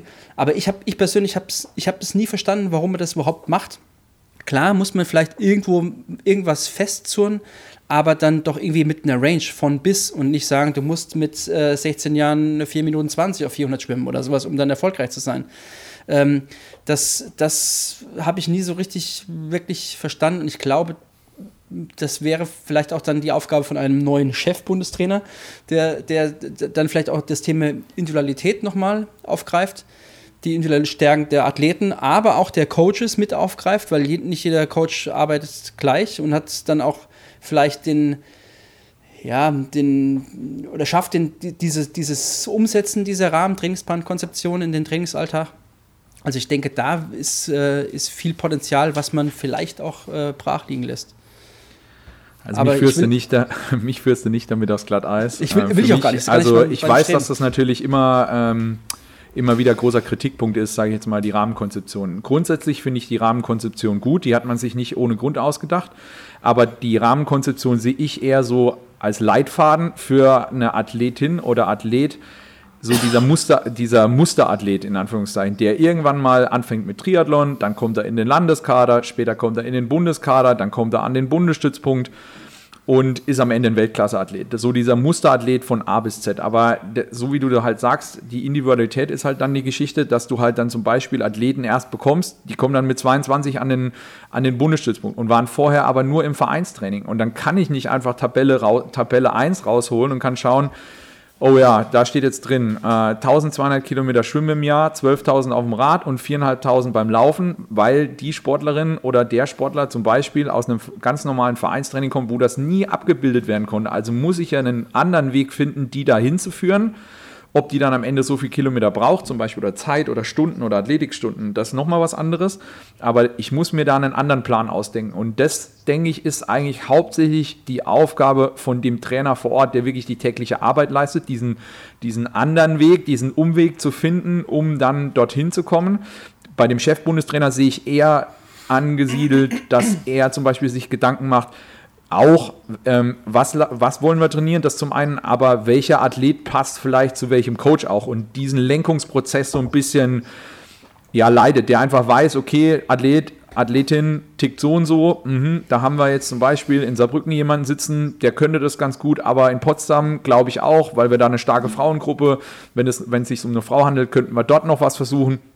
Das ist eher so die Aufgabe, diese Lenkungssteuerung vom, vom Chefbundestrainer. Dann dieses Ausfüllen der, der Kennziffern, wie es immer so schön heißt äh, beim IAT, ähm, das ist eher so die tägliche Arbeit des Trainers vor Ort. Und da ist es halt ganz wichtig, dass man so ein gewisses Fingerspitzengefühl erfordert. Also ich habe schon genug Athleten ja, erlebt, sage ich jetzt mal, äh, oder Athletinnen, insbesondere Athletinnen, ähm, wo du irgendwo mal gesehen hast, äh, die ich ziemlich interessant fand, so von ihrem Anforderungsprofil, was sie schon können oder was sie halt auch eben nicht können. Und dann hast du halt ganz oft auch mal schnell gehört, naja, ähm, das wird nichts so sinngemäß. Und wie der Zufall das so will, schlägt dieser Athlet oder Athletin in Saarbrücken auf und man guckt sich da so an und dann denkt man sich so, naja, so schlecht ist das aber gar nicht, was die Athletin oder der Athlet da so macht. Ähm, das wäre eigentlich mal ein Versuch auf jeden Fall wert. Ist vielleicht auch noch gerade zufällig im Kader oder ist so auf dem Sprung dahin und im Kader. Und das sind dann so Sachen, die der, der, der Trainer vor Ort halt quasi sich anschauen muss und dann auch mitentscheiden muss, zusammen mit dem Athlet oder der Athletin quasi, ist das jetzt mal ein Versuch wert? Und wenn ja, wie kann man quasi die Kurve kriegen, dass man da einen guten Einstieg findet, ohne ähm, sich völlig zu überlassen und äh, über den Jordan zu gehen?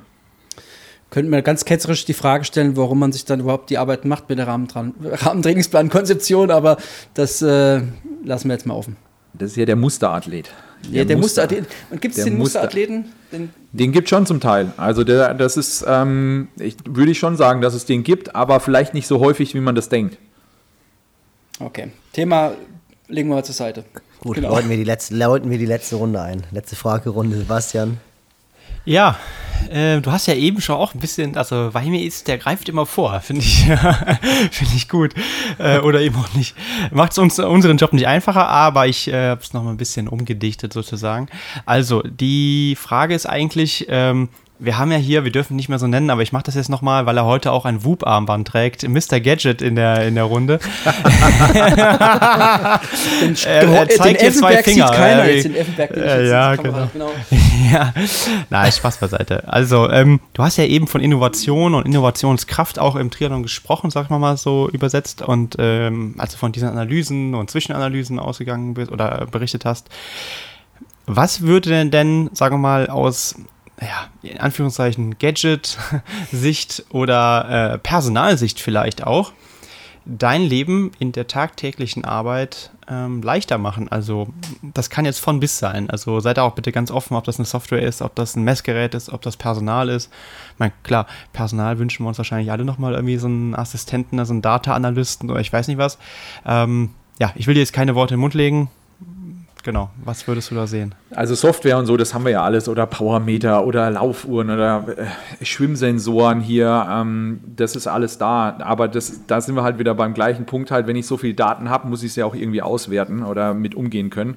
Und da würde ich eher sehen, dass man eher am Personal ähm, sich was überlegen müsste. Und da sehe ich halt ähnlich wie sie im Radsport haben, halt so den klassischen Performance Manager, wo du halt wirklich ähm, im Idealfall morgens, also ja, lass es Dienstag sein, Track Tuesday steht an, Du, äh, um 10 Uhr geht's los und um 8 Uhr sitzt du mit dem zusammen oder um 9 sprichst nochmal jeden Athleten durch. Naja, da hat sich die letzte Zeit die und die Tendenz ergeben bei dem einen oder bei dem anderen.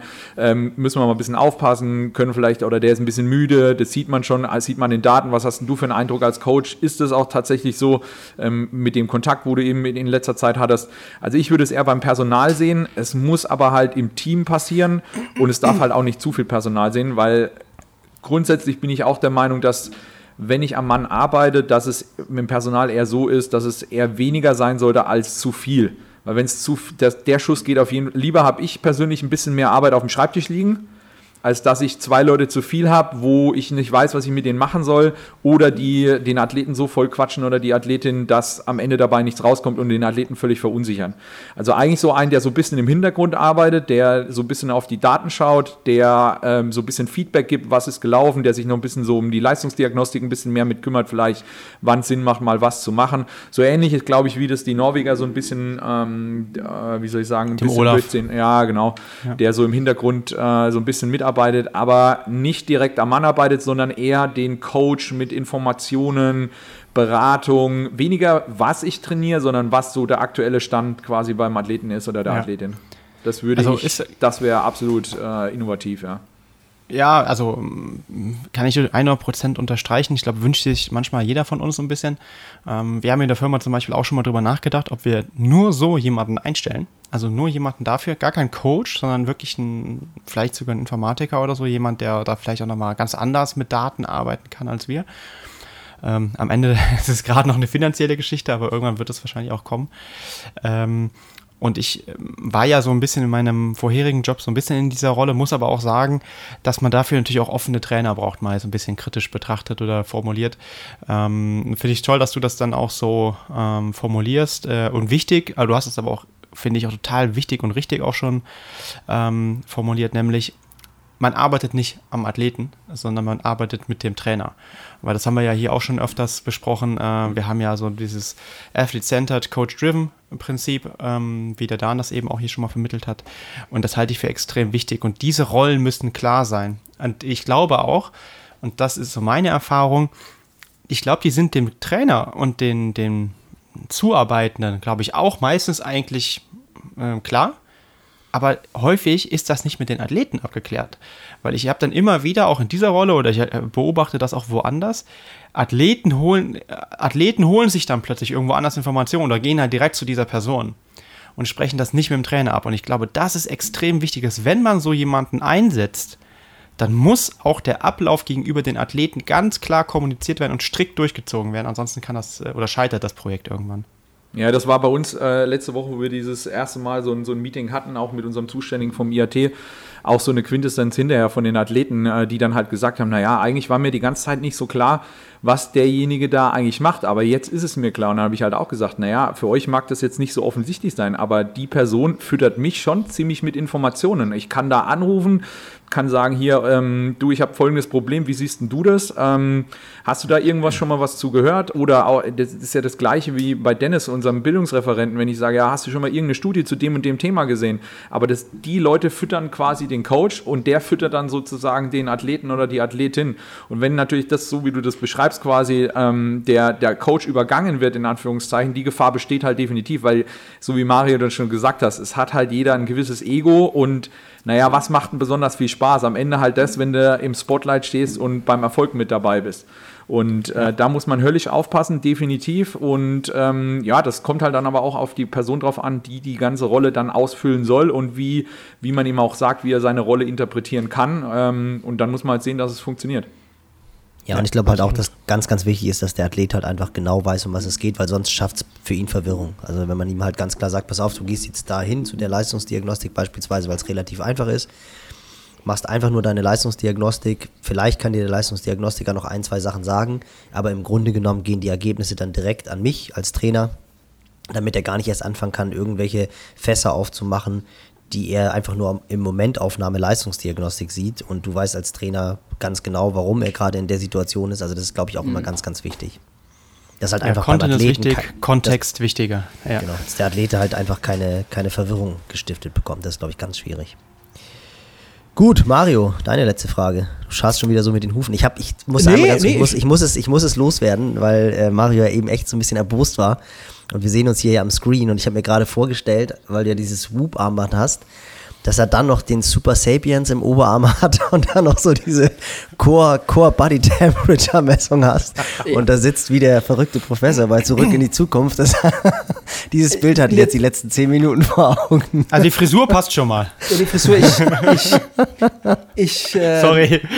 ich gehe erst am 16.8., nee, erst am 17.8., das ist nämlich ein Dienstag zum Friseur nach dem Ironman in Frankfurt. Erst wenn der stattgefunden hat, gehe ich zum Friseur. Vorher nicht mehr. Oh, das also auch, das war auch eine Ansage, wenn er jetzt noch verschoben wird, dann. Dann zieh's durch.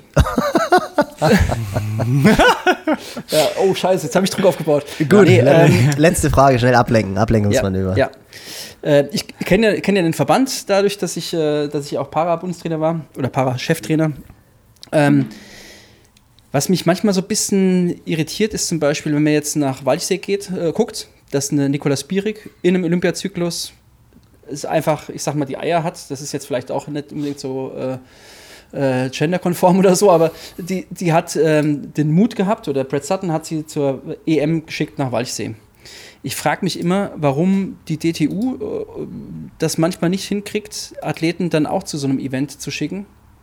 Denn das, was ihr könnt, also du hast vorhin selbst gesagt, Jonas Breinlinger ist die Benchmark ähm, im, im, im, Radsport im, im, oder im Radfahren im Triathlon ihr habt ja die Athleten und die können das ja auch. Also das, die haben das Volumen drin, die haben die Intensität sowieso drin. Schwimmen können die eh alle wie die Fische.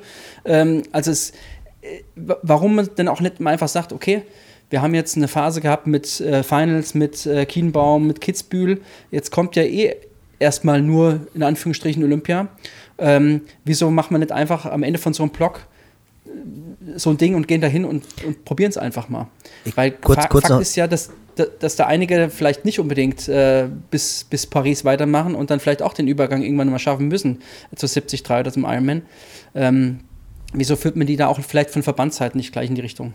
Kurz vielleicht nochmal, bevor äh, Valmi beantwortet. Ähm, für diejenigen, die es nicht wissen, also Weichsee war Halbdistanz, also Halb Ironman Europameisterschaft und Nikolaus Spirik steht kurz vor den Olympischen Spielen. Also das ist etwas, was ja doch normalerweise würde man sagen relativ konträr ist, vier Wochen vor dem Höhepunkt noch eine Halbdistanz zu machen, weil das vielleicht nicht alle wussten. Einfach nochmal ganz kurz.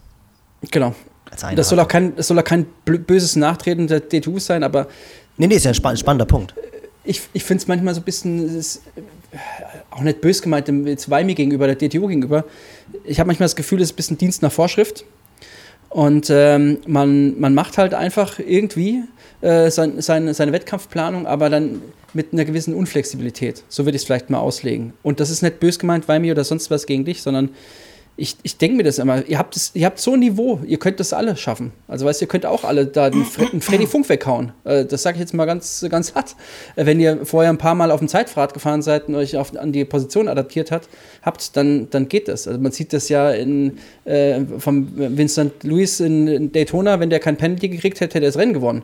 Oder der Gustav Iden. Und die Norweger machen es ja auch vor, dass sie sowohl im Sprint, Mixed Team Relay, olympisch als auch 73 erfolgreich sind. Und äh, das, das, diese Unflexibilität, will ich es mal ein bisschen bösartig sagen. Mario, es lässt den Wein mir aber auch mal Ich wollte gerade sagen, ja, der will doch schon was ja. sagen. Ihr merkt, ich bin emotional. Nein. Also, ähm, um, das mal, äh, um das mal von vorne auf oder von hinten aufzurollen. Jetzt in diesem konkreten Fall ähm, ist es natürlich so, für meine Athleten wäre das definitiv nicht in Frage gekommen, weil die am Ende von einem absoluten Monster anstrengenden Wettkampfblock standen ähm, jetzt im Weichsee zu, zu starten. Wir waren äh, EM-Quali sind die Athleten montags, äh, sonntags hingefahren, mittwochs EM-Quali, donnerstags direkt nach Asachena, Sardinien geflogen, sonntags wieder zurückgeflogen, dann nach Berlin hochgefahren, Staffel, dann Berlin Einzel, dann wieder zurück mit zwei Wochen später EM und dann in der fünften Woche der sechste Wettkampf ähm, nach der EM, da sind sie nämlich alle auf dem Zahnfleisch gegangen, dann noch ähm, eine Mitteldistanz über äh, im, im Weichsitz zu machen, wäre definitiv schief gegangen. Also das zum einen zur Wettkampfplanung. Zum anderen ist es so bei Nicolas Bierig, ähm, ich, ich meine, die ist ja schon ein bisschen länger dabei, die hat 2012 hat die, die goldene gewonnen und 2016 die, die silberne. Die hat es vor jeder Olympiade, also auch 2012, da mhm. war sie in Antwerpen, bei der 70.3 damals, ähm, 2016 hat sie das auch gemacht, da wurde es die silberne und jetzt macht sie es wieder und ich bin mir ziemlich sicher, sie gewinnt vermutlich auch wieder eine Medaille. Also die weiß, dass das funktioniert oder ihr Trainer weiß, dass das funktioniert. Ich glaube, er macht es hauptsächlich so ein bisschen aus Selbstschutz, weil er weiß, sie würde sich vermutlich in Grund und Boden trainieren, wenn sie nicht ein Wettkampf irgendwie da drin liegen würde. Ähm, und wenn die natürlich weiß, dass es funktioniert, ähm, warum, da wäre ich ja blöd, wenn ich es nicht machen würde. Jetzt in unserem Fall, ähm, also was die Flexibilität der Wettkampfplanung grundsätzlich betrifft, da waren wir die letzten zwei Jahre extrem flexibel, weil ja ständig abgesagt und wieder neu aufgestellt wurde und so weiter. Aber ich gebe dir recht, dass man da noch mehr, sag, sag ich mal, bei dem Athleten reinschauen muss. Und da kann zum Beispiel auch echt so eine Mitteldistanz, ich rede jetzt nicht von Ironman, Mitteldistanz, also 70.3, wirklich auch leistungsfördernd sein. Aber ich sehe es eher so, und das wird jetzt auf jeden Fall auch kommen, auch dieses Jahr vielleicht noch kommen, ähm, eher in den Randzeiten, sage ich jetzt mal, Beginn der Saison oder Ende der Saison. Ich sehe es unheimlich schwierig, das mitten in die Saison reinzupacken, ohne eine gewisse Vorbereitung, weil es macht halt auch keinen Sinn, ähm, zweimal vorher auf dem Zeitverrat nach der EM in Kitzbühel zu fahren und dann zack, Weichsee einen 70-3 zu machen, sondern ich sehe es eher so, dann zu sagen, okay, wir wollen im Oktober, Anfang Oktober, Mitte Oktober irgendwie noch was, was machen, Challenge Pagera, Sa Challenge Salou, was weiß ich nicht alles. Und da fahren wir hin und haben aber dann zum Beispiel im September wirklich noch Zeit, obwohl da jetzt noch Hamburg ist, zu sagen, okay, wir können dort mal zwei, drei Wochen wirklich noch Zeit verbringen, uns darauf vorzubereiten, weil dafür ist das Niveau halt mittlerweile auch auf der 70.3 Distanz zu hoch, um das einfach mal so aus der Kalten zu machen und äh, ohne große Vorbereitung auf so einen Wettkampf hin. Also das sehe ich eher in den Randzeiten, aber das wird definitiv kommen. Und man muss, darf natürlich auch nicht vergessen, dass viele unserer Athleten halt einfach auch noch sau jung sind. Ne? Die äh, jünger als 99 oder auch zum Teil 2000 sind. Wir haben aber auch welche wie Jonas Breininger, der 94 ist. Der könnte das ohne Probleme. Ähm, und, aber das wird jetzt definitiv kommen, gerade so jetzt diesen Winter, vielleicht auch noch nächsten Winter. Allerdings muss man auch wieder dazu sagen, wir sind ja jetzt quasi dann vor Olympia und dann nächstes Jahr schon wieder nach Olympia. Nächstes Jahr im Mai startet schon die nächste Olympia-Quali ja. für 2024. Also die Fenster werden, ist dieses Jahr auch extrem klein. Wenn wir normale Olympiade 2020 gehabt hätten, wäre 2021 das ohne Problem auch größerem Umfang äh, möglich gewesen. Aber es wird halt dadurch, dass es ein Jahr verschoben ist, auch deutlich kleiner, das Fenster. Ja, und ich glaube, ähm, man darf auch eins bei der ganzen Sache nicht vergessen. Ich habe das ja auch schon mal angemerkt. Ähm, jetzt hat man in Norwegen aber auch nur, glaube ich, im Grunde drei Top-Athleten. Es kommt ja auch ein bisschen was nach. Das konnte man ja schon auf dem YouTube-Channel von Christian Blumefeld sehen. Und ich glaube auch bei der EM schon ein bisschen sehen. Ähm, und bei einer Nik äh, Nikolas Bierig ist das sicherlich auch nochmal eine Sonderstellung. Die sind ja im Grunde auch schon alle auf dem Niveau, auf einem unfassbar hohen Niveau, dass die vielleicht auch mal sowas einbauen können. Es ist, glaube ich, nicht auch, die machen das auch nicht dieses Jahr, äh, sondern eben entsprechend äh, auch an den Randzeiten. Aber klar ist, wenn ich natürlich schon mal ein 1 bis 3 äh, in, damals in äh, Bermuda war es, glaube ich, gemacht habe, dann habe ich natürlich auch eine ganz andere Ausgangsposition, als wenn ich eigentlich darum kämpfe, in der World Series überhaupt, äh, Triathlon Series überhaupt starten zu können. Und ich glaube, das muss man noch ein bisschen differenzieren. Nichtsdestotrotz äh, fände ich die Idee auch mal ganz gut, weil, du hast es ja auch gesagt, ich glaube, es könnte auch mal Selbstbewusstsein oder überhaupt allgemeines Potenzial erhöhen. Und vielleicht muss auch mal irgendwann gesagt werden, okay, pass auf, du musst eigentlich hinten drauf unter 30 Minuten laufen, äh, um mal wirklich weit vorne mit reinzukommen. Das sehen wir hier nicht, weil du das auch mit, weiß ich nicht, Anfang Mitte 20 schon nicht freiläufst. Aber du bist halt jemand, der eine sehr gute Ausschöpfung seiner Schwelle zum Beispiel hat äh, und du kannst das reproduzieren, fast immer, du bist ein sehr starker Radfahrer und super Schwimmer, ja, dann geh doch einfach auf die 70.3 und dann wäre es natürlich auch toll, wenn ein Verband sowas unterstützen würde. Ja, da muss der Verband auf ja jeden Fall mit anschieben, definitiv. Genau. Also das ist man auch, sage ich jetzt mal, ähm, gerade aus so dem Hinblick der dualen Karriere, denke ich, als Verband auch dem Athleten schuldig, der jahrelang Richtig. seinen Kopf und Körper hingehalten hat, dass man sagt, okay, ähm, Du hast jetzt hier zum Beispiel noch eine Kaderquali geschafft. Ähm, wir sehen aber halt 2028 nicht, dass du bei Olympia startest, äh, weil es kommen so und so viele gute nach. Da wird es richtig, richtig eng. Aber wir sehen halt, dass deinen zweiten, Sport, deinen zweiten sportlichen Bildungsweg sehen wir vielleicht. Und da ist jetzt die Möglichkeit zu sagen, okay, wir können dich da und da noch brauchen, Staffeleinsatz hier, Staffeleinsatz da, aber für dich ergeben sich hier und da Möglichkeiten, wo man sagen kann, dich auf deine zweite Langdistanzkarriere, 70.3 Karriere quasi vorzubereiten. Und das hat damals auch Ralf und Dan, als die nach 2012 kamen, auch so ein bisschen mit, äh, auch mit Mike und dann logischerweise dann im Umkehrschluss auch ein bisschen mit Foto, der das natürlich auch selber wollte, mit angeleiert haben. Und ich glaube, da ist es mittlerweile auch so weit, dass der Verband das mitgehen will. Man darf allerdings nie vergessen, das sind Steuergelder, ähm, die ja. hauptsächlich die Olympia oder die ausschließlich die olympische Distanz finanzieren. Und da muss man schon ein bisschen aufpassen. Aber ich denke, einen gewissen Spielraum hat man da und ist es auch den Athleten schuldig, ähm, zu sagen, okay, wir können hier mal Projekt XY fahren, damit wir einfach dich auch weiter langfristig im System halten können. Ja, es ist ja eine Systemfrage am Ende des Tages, ne? Und ich glaube, es gab das ja schon mal. Es gab ja von den DTU schon mal eine Langdistanz-Nationalmannschaft. Ich glaube, eine Andrea Brede äh, war damals U25, auch drin. U25 war die, war, also man unter 25, ja, U27 ah, okay. oder sowas, irgendwie sowas, ja. Ich weiß auch nicht, ist schon was her. Ähm, es gab das ja schon mal, ähm, dann ist es irgendwann abgeschafft worden, wahrscheinlich aus den Gründen, dass es eben nicht, es ist ja zweckgebunden, wie du gerade schon äh, formuliert hast, eben auf Olympia. Ähm, Fände ich aber irgendwie äh, schön, wenn man darüber nochmal als Verband nachdenken könnte, weil schließlich auch ein Freddy Funk mit einem Germany oder für Deutschland, äh, also mit einem GER auf seinem Einteiler am Wochenende gestartet ist. Und ich denke, das wäre im Grunde ja auch irgendwie eine schöne Sache. ja, ähm, aber da ja. nochmal kurz zum Einwurf. Das vergessen auch ganz viele, insbesondere die Langdistanzszene. Das kann ich dann auch mal noch sagen. Da kann ich euch mal einen einschenken. Vergessen, auch, ganz, äh, vergessen auch ganz viele, wenn du die Karrieren der aktuell, bis auf ein paar Ausnahmen, der Top-Athleten durchgehst, sind die alle durchs Verbandssystem, ja. so gut wie alle durchs Absolut. Verbandssystem gerutscht. Ähm, das fängt beim Sebastian Kienle an, der äh, im Landeskader war. Das hört bei Jan Frodeno auf, der äh, Olympiasieger war. Freddy Funk war ganz lange im Landeskader in Bayern. Also alle haben dort eine gewisse sportliche Ausbildung über den Verband genutzt. Also da muss ich jetzt auch mal eine Lanze für unseren oder für meinen Arbeitgeber brechen. Und aber ja, ich sehe es auch irgendwann klar, dass man vielleicht noch mehr mit den Athleten machen könnte. Aber nichtsdestotrotz, Nils Frommholt, ja, Franz Löschke, wie sie alle heißen, Gregor Buchholz, wenn er Langdistanz gemacht hat, waren alles Verbandssportler. Alles. Ja. Durchgängig, ja. ohne Wenn ja. und Aber. Es gibt ein paar Ausnahmen, aber nicht sehr viele. Ja, ja aber ich glaube, deswegen hat Marius ja auch explizit gesagt, weil halt einfach das Niveau bei euch so extrem groß ist, dass man die eigentlich mit einer relativ kurzen Vorbereitung von sechs bis acht Wochen wahrscheinlich in so ein Feld äh, stellen könnte. Wahrscheinlich auch Daytona.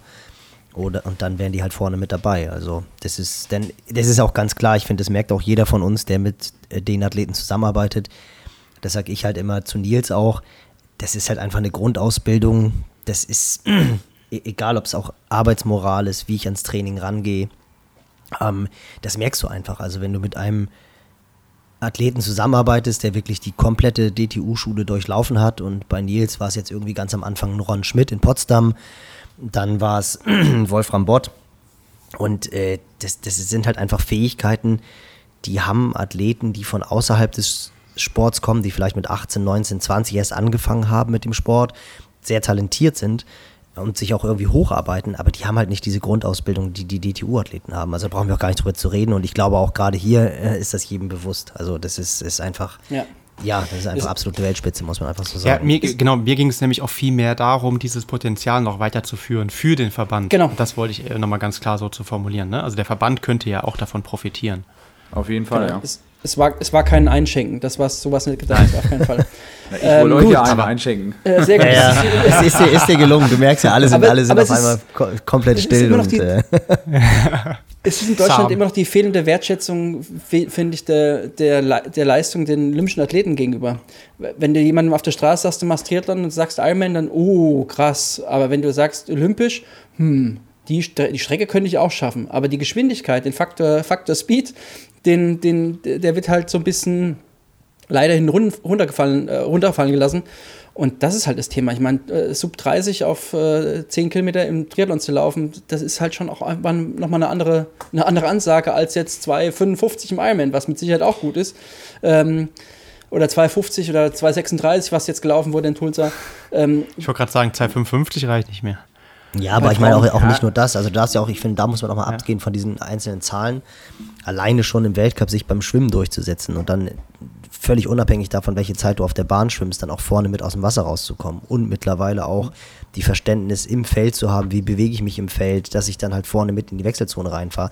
Also es sind ja nicht immer nur noch diese einfach unfassbar schnellen Zeiten, sondern es gehört ja auch unglaublich viel Cleverness und Rennverständnis zu und halt auch einfach Ego oder auch ein breites Kreuz beim Schwimmen und einfach Durchsetzungskraft. Also das ist ja, glaube ich, etwas, was, ja. was wir uns alle das auch überhaupt gar nicht außer Christian vorstellen können, weil also ich möchte nicht in so einem Weltcup auf so einem Ponton stehen und da nach 200 Meter um die erste Boje schwimmen. Also das ist schon, puh, da gehört schon einiges zu.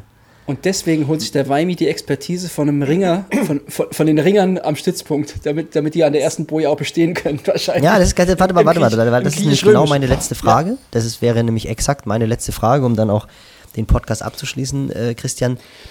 Weil du hast es angesprochen, ihr habt die Athleten, also die Sportarten am Stützpunkt, ihr habt die Sportarten am Stützpunkt. Arbeitet ihr auch mit Experten außerhalb des Triathlonsports, und damit meine ich jetzt nicht reine Psychologen zusammen, und holt ihr euch auch Input von eben anderen Trainern. Also ich weiß es vom, vom Ron Schmidt, der ja in Potsdam dann teilweise auch irgendwelche Seminare mit, äh, ich glaube, im November dann immer irgendwie mit Boxern macht oder mit den Gewichthebern und sowas alles. Aber macht ihr das als Trainer auch, dass ihr euch überall oder außerhalb der Sportarten austauscht? Ja, auf jeden Fall. Also natürlich hauptsächlich erstmal mit den Sportarten, sage ich jetzt mal, die mit dem Triathlon verwandt sind, also Schwimmen, Radfahren, Laufen. Äh, das, äh, das hauptsächlich, also wir haben hier oben bei uns in der Sportmedizin halt äh, den ehemaligen Landestrainer Mountainbike sitzen, der halt gerade was Radsport viel Input geben kann. Wir haben hier den Bundestrainer ähm, lange Strecke, hier U23. Wir haben aber auch hier einen Bundestrainer äh, Hindernislauf in, im Saarland sitzen, mit dem man sich immer wieder austauschen kann. Dann, was ich, äh, das Lustige war, äh, was er gerade gesagt hat, was ich viel gemacht habe, auch schon war, dass wir uns ausgetauscht haben mit dem äh, saarländischen Kickboxverband. Ähm, der ist nämlich mit mir mal in die Schule gegangen. Der Präsident von denen hat sein eigenes Fitnessstudio oder äh, sagen wir mal Gym oder wie man es auch immer, wie man es auch mehr nennen will. Und da sind wir auch schon halt mit dem Kader hingefahren und haben dann gerade so Sachen wie Sandsack bearbeiten und so weiter. Weniger um jetzt, sage ich jetzt mal, so ähm, also der, der Hintergrund ist der, dass wir wollten quasi, dass die Athleten ein bisschen selbstbewusster werden. Jetzt weniger, dass die irgendjemand an der ersten Boje auf die Nase hauen können. Das ist natürlich Quatsch, ja, weil ja. da fliegst du ja mittlerweile. Würde ich jetzt auch sagen. Ja, ja, aber du hast ja gesehen in Leeds, der Brownlee war schneller draußen, als er gucken konnte, als er einmal einen ein bisschen berührt hatte. Also das war nicht das Ziel, aber das Ziel war halt quasi, die ein bisschen selbstbewusster zu machen. Ähm, und ähm, das hat eigentlich auch ganz gut angeschlagen. Und da arbeiten wir halt wirklich viel, auch mit den Ringern, äh, wo wir dann auch schon ein klassisches Ringen, Raufen gemacht haben. Ähm, das ist eigentlich wirklich immer sehr gut und äh, kann man sich wirklich auch viel abschauen und bringt auch wirklich was. Ja, ja, das kann ich mir auch vorstellen. Also, dass das gerade dieses, was die ja eher so dann doch auch diese psychologische und mentale Schiene anbelangt, dass es da ja doch auch hilft, oftmals ein bisschen über den Tellerrand hinauszuschauen. Denn letztendlich, wenn man sich das anguckt, das finde ich auch immer sehr interessant, die absoluten Top-Athleten, es ist ja wirklich egal, welche Sportart das ist, die ticken dann ja in jeder Sportart eigentlich gleich. Also und äh, da kann man sich oftmals auch von irgendwelchen anderen Sportarten guten Input holen. Bei mir, ich habe noch eine Frage, ich muss noch ein Versprechen einlösen. Und zwar, ähm, du hast ja auch, du hast ja schon das kommentiert, das neueste Video auf der TC bezüglich der olympischen Distanz. Hast du ja auch mehr gewünscht, habe ich äh, gelesen.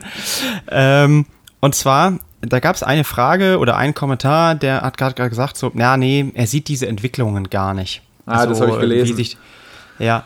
Ähm, deswegen, ich will da jetzt gar nicht wertend auf den Kommentar eingehen, weil das, das ist ja auch einfach eine Meinung und die Meinung soll ja auch bestehen bleiben. Aber deswegen einfach nur, wie ist das aus deiner Sicht? Ich meine, du hast ja am Anfang beschrieben, wie lange du schon in diesem Sport dabei bist. Und ich denke, du kannst fast, du hast im Grunde einen Überblick von Sydney bis heute. Wie hat sich aus deiner Sicht oder gab es Phasen oder Veränderungen, die du wahrgenommen hast innerhalb der, der, der Renndynamik, vor allen Dingen jetzt mal der olympischen Distanz? Sorry, das ist meine vierte Frage, aber die war mir noch wichtig. Ja, also ich bin ja schon länger dabei. Also ich kann ja schon, ich kann schon mitreden quasi in der Zeit, wo auf der Olympischen Distanz Weltmeisterschaften noch ohne Windschatten gefahren wurde. Das war so die erste Entwicklung, dass die Felder halt immer enger wurden und dann festgestellt wurde, also so wie das jetzt hier gerade läuft, mit dem Abstand äh, halten auf dem Rad, dass das nicht mehr funktioniert und es einfach keinen Sinn macht, hinterher immer einen Sieger zu haben, wo alle erstmal sagen, ja, wenn der nicht gelutscht hätte, dann hätte er nicht gewonnen. So, das war ja dann der erste Schritt quasi zu sagen, okay, wir schaffen es Windschattenfahren, äh, Fahrverbot ab und wir erlauben es. So, und dann kam der, dann kam so die, bis Sydney so die Phase, wo im Prinzip alles immer zusammengefahren ist auf dem Rad.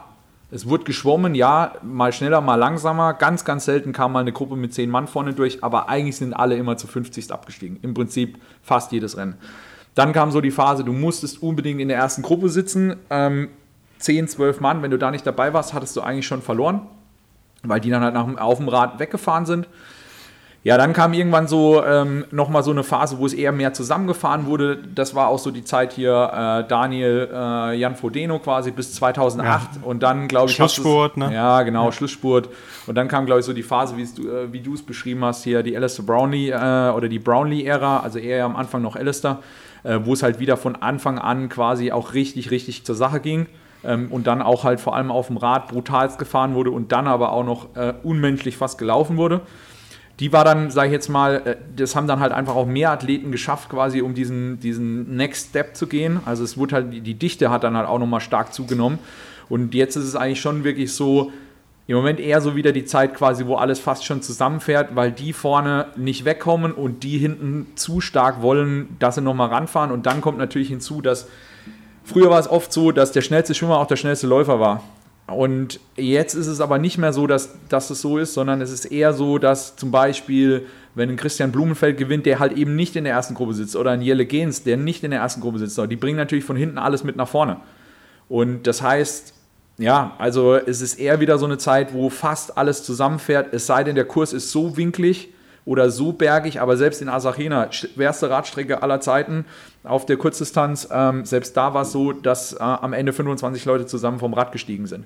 Hm. Also da geht eher so die Tendenz im Moment wieder hin, dass mehr zusammengefahren wird, aber trotzdem das Grundtempo gerade auf dem Rad extrem hoch ist und extrem ähm, antrittslastig ist und das so ein bisschen vielleicht auch die Spitze fürs Laufen nimmt, so ein bisschen hemmt, sage ich jetzt mal, dass zwar schnell gelaufen wird, aber nicht so schnell wie 29,10 in, äh, ähm, jetzt als Beispiel vermessen in London bei der Olympiade ähm, von Alistair Brownlee. Ja, ja, die muskuläre Ermüdung aufgrund des immer wiederkehrenden hohen Drehmoments ist einfach zu hoch, vermutlich durch die vielen Antritte, ja. Und nicht die, immer dieses hohe Durchschnittstempo. Also gleichmäßiger, wie es dann vielleicht in der Zeit war. Ja, würde ich auch denken. Okay, äh, Nils, du hast gerade das Zeichen gegeben. Wir müssen. Ja, ja, wir, wir haben hier irgendwie einen Monster-Podcast gerade, sehe seh ich gerade. Wie das immer, wenn wir. Fast anderthalb Stunden. Ja, ja, ist cool. Wie bei, wie bei Dan. spannend. Also wenn man, es macht ja Super immer Spaß, spannend. wenn man einfach Leute hat, die was zu erzählen haben. Deswegen, äh, Wymi, vielen, vielen Dank an dieser Stelle, dass du uns die Zeit geschenkt hast und deine Informationen, deinen Erfahrungsschatz äh, mitgeteilt hast. Super spannend. Ähm, natürlich, wir sind jetzt kurz vor den Olympischen Spielen. Kommst du nicht raus aus dem Podcast, ohne zu beantworten, wer denn Olympiasiegerin und Olympiasieger werden in Tokio? Deutschland macht 1 und 2 im Einzel und gewinnt Gold in der, im Mixed Team Relay. Wer es sein wird, kann ich euch nicht sagen. okay, sehr gut. Wir sind, wir sind gespannt. Politisch korrekt. Wir sind, wir sind gespannt, wie es um die Expertise von Wymi steht. Nee, also man muss ja ehrlicherweise sagen, ich denke, wir, ähm, wir haben sehr gute Chancen, eine Top 8, Top 10 Platzierung zu machen, sowohl männlich als auch weiblich, dass die, äh, dass die Medaille vielleicht noch ein Tick zu weit weg ist. Ähm, nichtsdestotrotz haben natürlich die Athleten ihre eigenen Wunschvorstellungen, also gerade Laura und, und Jonas, aber auch Justus. Da würde ich Annabelle eher im Einzelnen ein bisschen hinten dran sehen, dass die mehr so den Schwerpunkt äh, wahrscheinlich auch hat auf die, auf die Staffel. Und in der Staffel, ja, an Tag X kann natürlich alles passieren. Ich denke, der Normalfall ist Platz 4, 5. Es darf aber auch nicht viel passieren. Ich meine, wir waren Vize-Weltmeister 2019. Kann es halt auch mal eine Medaille werden. Ob es die dann wird, ist nochmal was anderes. Kann, muss nicht. Ja, mal schauen. Also wird schwierig. Eins und zwei machen wir sicherlich nicht. Aber naja, drei und vier ist auch okay. Ja, mega. mega cool. Gut, wir haben es äh, beim ersten Podcast aufzeichnen vergessen, nämlich unsere Literaturtipps bzw. Informationstipp. Und ähm, ich würde anfangen, denn es ist mir letztens wieder in die Hände geraten, meiner Meinung nach einer der absoluten Klassiker, Arthur Lydiard Running to the Top. Ein Buch, was ja eigentlich alles aufgreift, was Laufen auch es ist ein reines Läuferbuch, aber ich glaube auch im Triathlon sehr viele Sachen. Arthur Lydiard, Meistercoach der 60er Jahre, der einen sehr großen Schwerpunkt auch auf Hügelläufe legt, was für meiner Meinung nach einer der ganz wichtigen Faktoren sind, um im Triathlon schnell zu laufen. Ähm, Sebastian, wie sieht es bei dir aus? Also, ähm, es ist leider noch nicht verfügbar, aber das Buch äh, Laktat Stoffwechselgrundlagen, Leistungsdiagnostik und Trainingssteuerung von Hermann Heck und Ulrich Bartmus. Ich habe es schon letztes Jahr einmal vorbestellt, dann wurde das wieder storniert. Ähm, geht mal in, in, den Buchladen eures Vertrauens ähm, und bestellt es schon mal vor. Es soll jetzt irgendwann mal demnächst erscheinen. Ich durfte schon mal einen Blick erhaschen, ein, ein ähm, Kapitel und es wird, glaube ich, das mit Abstand beste Buch zum Thema Laktat und Diagnostik und Trainingssteuerung. Kostet 120 Euro. Ich glaube aber, dass es sich noch nie so gelohnt hat, ein Buch zu diesen Themen ja, sich zu kaufen, zu, vorzubestellen, wie auch immer. Cool, Mario. Ja, ich habe, es geht ein bisschen in die gleiche Richtung, allerdings ein bisschen konträr. Die Chimäre des Dopings und die Irrealität des Training, der Trainingswissenschaft. Von wem, Sebastian? Ja, vom, vom All-Time-Best Professor Alois Mader. Ja, ziemlich, ziemlich geiles Buch. So ein bisschen die Abrechnung mit dem DDR und mit dem westdeutschen Sportsystem zum einen. Ähm, so ein bisschen die Kritik an der 4-Millimol-Schwelle. Ähm, äh, ich würde nicht alles für bare Münzen nehmen, was drin steht, aber es ist mal auf jeden Fall gut, viele Dinge nochmal selbstständig zu hinterfragen. So würde ich es vielleicht sagen. Top. Wimey, du bist natürlich auch noch dran. Also ich habe drei Bücher. Ähm, die Bibel? also das erste, das Standardwerk, sage ich jetzt mal, Training and Racing with a, with a Power Meter, das zum einen. Ähm, dann haben wir ja die ganze Zeit über das Thema Psychologie und so weiter geredet. Auch einer meiner absoluten Lieblingsbücher, Winning Ugly. Weiß ja, jemand, geil. von wem es ist? Ich weiß es nicht, aber ich habe es gelesen. Ich habe gelesen. Brad Gilbert, der war selber mhm. mal Nummer 1. Ich glaube, Grand Slam hat er nicht gewonnen, hat aber Boris Becker und so trainiert. Ähm, ultra interessantes Buch. Äh, so zum Thema mentale Stärke. Äh, wie kann ich vielleicht einen Gegner bezwingen, der eigentlich stärker ist als ich? Klar ist es mit dem Tennis, da kommen noch ein paar andere äh, Faktoren hinzu, aber für mich überragendes Buch. Und äh, dann auch noch äh, I'm Here to Win von Chris McCormack. Insbesondere der, der beste Teil, das beste Kapitel, Coke, the best sports drink in the world. Ja. ja. Das, das ist auch ein hervorragendes Schlusswort, oder? Also, ich wollte ja. gerade sagen, ja. Absolut. Wilmy, vielen, vielen Dank. Kein Problem. Toi, toi, toi. Und äh, wir hören uns. Vielen Dank. Ja, vielen ciao, Dank. Ciao, ciao. Ciao, ciao.